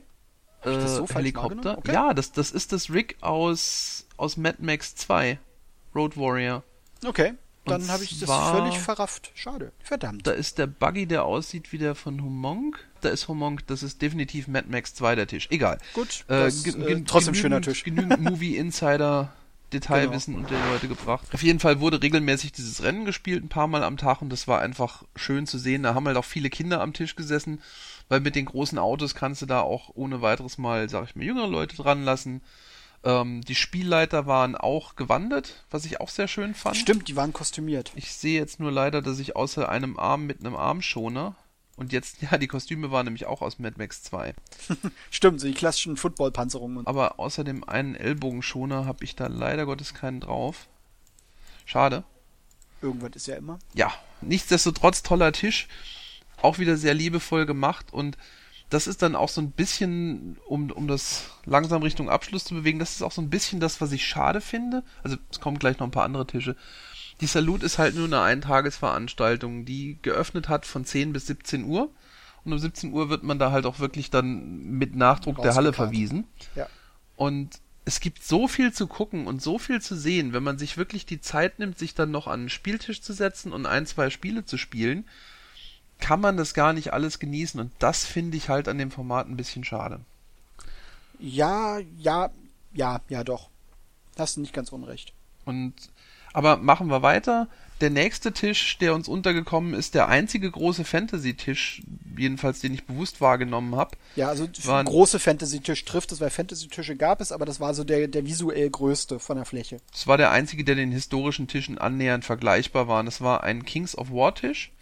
Ja, ähm, wo eine relativ, nee, es stimmt nicht, es war nicht der einzige, es gab auch einen Herr der Ringe Tisch, kommen wir gleich zu. ja. Ähm, genau. Also es gab einen sehr großen Kings of War Tisch, wo unter anderem Kings of War Figuren, aber ich habe auch den Verdacht Warhammer Fantasy Figuren und andere Fantasy Figuren Ja, sie haben alles Mögliche verwurstet. in einer riesengroßen Schlacht aufeinander trafen. Auch das sah einfach schön aus. Ja, Bilder Sie haben unter anderem, ähm, sie haben halt teilweise historische Figuren von Paris und Co. verwendet für menschliche Infanterie. Und sie haben einfach äh, unter anderem, das ist mir, als ich mir den Kram im Detail angeguckt habe, dann ins Auge gestochen, gesehen, okay, sie haben da Templer, klassisch weiße Waffenröcke, schwarzes Kreuz drauf. Okay, und dann dachte ich, hä, diese Pferde sind aber, haben irgendwie aber alle einen ganz schön fetten Hintern. Also noch breiter als der normale Pferdearsch. Näher ran hat festgestellt, das sind Umbauten gewesen. Die haben eine Bärenkaval die haben Bärenkavallerie-Templer gebaut gehabt. Sie haben also die Jungs nicht auf Pferde gesetzt, sondern einfach eine Einheit äh, Templerreiterei auf, Bär auf Kriegsbären gesetzt. Auch sehr schick, ja. Schöne Ideen, also wirklich auch wieder so ein Tisch, wo es sich lohnt, nicht nur das in dieser gesamten Breite, diesen epischen, riesigen Miniaturenmengen aufgefahren anzugucken, sondern ranzugehen und zu schauen, okay, was steckt denn da alles drin? Wie viel Detailkram, wie viel Liebe zum Detail steckt in diesen großen Tischen? Und auch hier halt alles bemalt. Das ist ja, halt. Also das ist ja immer so, da stellt keiner auf den Tisch unbemalte Sachen hin. Punkt. Ja, das stimmt nicht. Ich habe Demotische nee? gesehen mit unbemaltem Gelände. Ja, aber gut, Demotische, aber keine Clubtische. Genau, also die, diese Clubtische sind einfach der Hammer. Der nächste wird dann, ja genau, die XCOM-Platten, das ist dann wieder deine Baustelle. Genau, das ist, glaube ich, an dir auch komplett vorbeigegangen. Genau, die habe ich Gut, wenn man die Spiele nicht kennt, also, äh, erkennt man die Platten auch nicht. Ich kenne das erste UFO, das habe ich gespielt, da war ja. ich noch in der Schule. Genau, das ist ja, da ist ja vor Jahren, vor wenigen Jahren ein Remake gekommen, ein sehr erfolgreiches Remake. Und ein, ich glaube auch ein Londoner Club, hundertprozentig weiß ich es nicht. Die haben zwei Spielplatten gebaut. Da haben sie äh, einmal eine generische Missionskarte und einmal eine der Story-Missionskarten als Tabletop-Platten nachgebaut. Für die Leute, die das Table, äh, dieses Videospiel gespielt haben, die Hafenmission, wo das, äh, wo der Frachter äh, mit den Chrysaliden liegt. Diese Platte haben sie komplett nachgebaut, mit der richtigen Anzahl Schiffe, mit den einzelnen Piers, auf denen die Viecher kommen. Das haben sie als Spieltische nachgebaut, da haben die Leute auch spielen können. Es gibt natürlich keine offiziellen Figuren für diese, für das Setting, Deswegen haben sie da mit, äh, glaube Tyranniden gearbeitet als, als Chrysaliden-Variante. Das passte einigermaßen. Und äh, mit menschlichen Spezi Special Ops Forces. Da war auch an dem Tisch ständig was los. Also das war, da hast du gesehen, da waren vor allen Dingen viele junge Leute, die halt das Videospiel kennen. Und die dann natürlich die Assoziation haben, wie, das Ganze nochmal analog? Ja klar, gerne. Das hat natürlich Leute gezogen. Also insgesamt war an den Spieltischen eigentlich durchgehend viel los und man hat halt, also gemerkt, die Salute ist eine Sache, da gehen halt die Wargamer auch mit ihren Familien hin. Du hast einen deutlich, also in meiner Wahrnehmung einen deutlich höheren Frauenanteil, als er in Deutschland auf der Taktika war. Du hast also viel mehr Paare, wo irgendwie die, die, die Frauen dann irgendwie auch offenbar selber Spieler sind. Gerade im Bereich historische Tabletops. Bei den Fantasy-Leuten hatte ich das Gefühl, ist das Verhältnis nochmal so eher so eins, wie es in Deutschland ist. Bei den historischen Sachen hat man einen recht hohen Frauenanteil und halt viele Familien mit Kindern. Und für Kinder ist so eine Veranstaltung, gerade mit den Spieltischen, natürlich einfach total spannend, weil Spielzeug, ohne Ende Spielzeug. Auf jeden Fall eine, eine absolut familientaugliche Veranstaltung. Was ich auch sagen wollte, ich war sehr positiv überrascht, es gab de facto keinen Fall von Gamerfunk. Der üblicherweise bekannte und beliebte Körpergeruch ungewaschener dicker junger Männer, also solcher Leute wie ich, die nur halt dann nicht geduscht haben. Ja. Gut, ähm, es gab natürlich Leute, die klischeemäßig danach aussahen, aber ich hatte das Gefühl, selbst die hatten morgens die Dusche gesehen. Also es war insgesamt, ich fand es eine sehr, sehr angenehme Atmosphäre. Ja. Selbst im Vergleich, ich war vor zwei Jahren bei der Crisis, gut, da war dann auch noch ein, ein Bratgeruch von Fleisch in der Luft, als ob die Küche in Brand gestanden hätte damals, aber ich fand es atmosphärisch sehr, sehr angenehm. Von der Größe eigentlich, wie schon gesagt, fast zu viel für einen Tag. Und insgesamt ja, eine ne lohnende Veranstaltung. Ob ich nächstes Jahr wieder hinfahre, weiß ich nicht, weil der Aufwand, drei Tage zu fahren, relativ hoch ist finanziell. Und ich Gut, glaube, ich bin langsam aus dem Alter raus, wo ich mir so, so 22-Stunden-Tage geben möchte.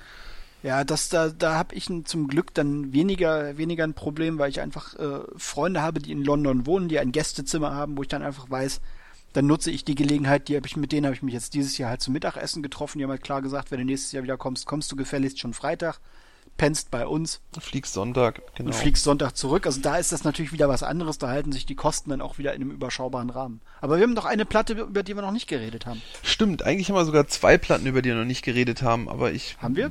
Ja, hab wir haben nämlich die Herr der Ringe Platte und wir Stimmt. haben noch die merkwürdige Stadtplatte. Dann lass uns die doch noch mal eben machen. Dann machen wir jetzt noch die merkwürdige Stadtplatte. Ähm, eine Stadtplatte mit sehr offensichtlich viktorianischem Engl äh, mit Gebäuden, die vermutlich aus dem viktorianischen England sind. Ich weiß es nicht genau. Ja, viktorianisches Gottes, London, würde ich sagen. Leider Gottes weiß keiner von uns genau, was es ist.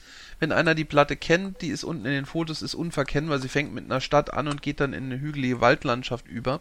Auch wahnsinnig liebevoll gestaltet mit Kutschen in der Stadt, dem Feldzug draußen, also einem Militärzug draußen auf dem Feld. Sehr schön, sehr schön gestaltete Platte.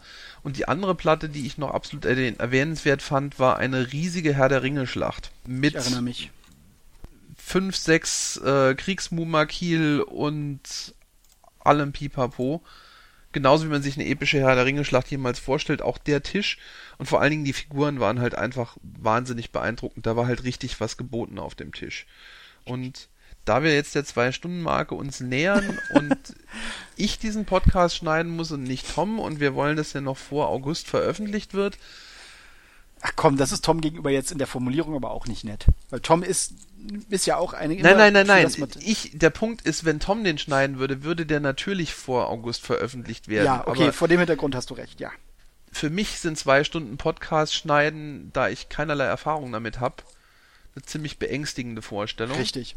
Und da, das meinte ich damit, dass dieser, dass dieser Podcast vor August erscheint. Deswegen ja. werden wir das jetzt auch langsam einem Ende zuführen. Genau. Ich hoffe, ihr hattet auch ohne Tom Spaß. Wenn nicht, könnt ihr das unter die Kommentare schreiben und wir werden das dann wir haben, Wir haben für so. Tom, ich habe ja versucht, für Tom ein bisschen das, das Gewegehate zu übernehmen, auch wenn in, gemäß, in, in, in gemäßigter Form. Ja, so schlimm war das ja nicht. Der nächste Podcast, soweit ich das weiß, kommt dann am 30. Ja, müssen wir gucken. Also Stammtisch wäre das nächste, was Der ansteht. nächste Podcast dürfte dann wahrscheinlich wohl ein Stammtisch sein. Tom verrät ja normalerweise nicht, was es ist, außer es wird ein Stammtisch. Stammtisch naja, wird, äh, gut, Stammtisch ist ja immer klar, Ende des Monats ist das die Folge, die kommt. Das ist also auch genau. kein Geheimnis, was Ende des Monats gibt es einen Stammtisch. Bis dahin vielen Dank fürs Zuhören, euch noch eine gute Zeit und man hört sich in ein paar Wochen. Bleibt Tschüss. uns gewogen. Tschüss.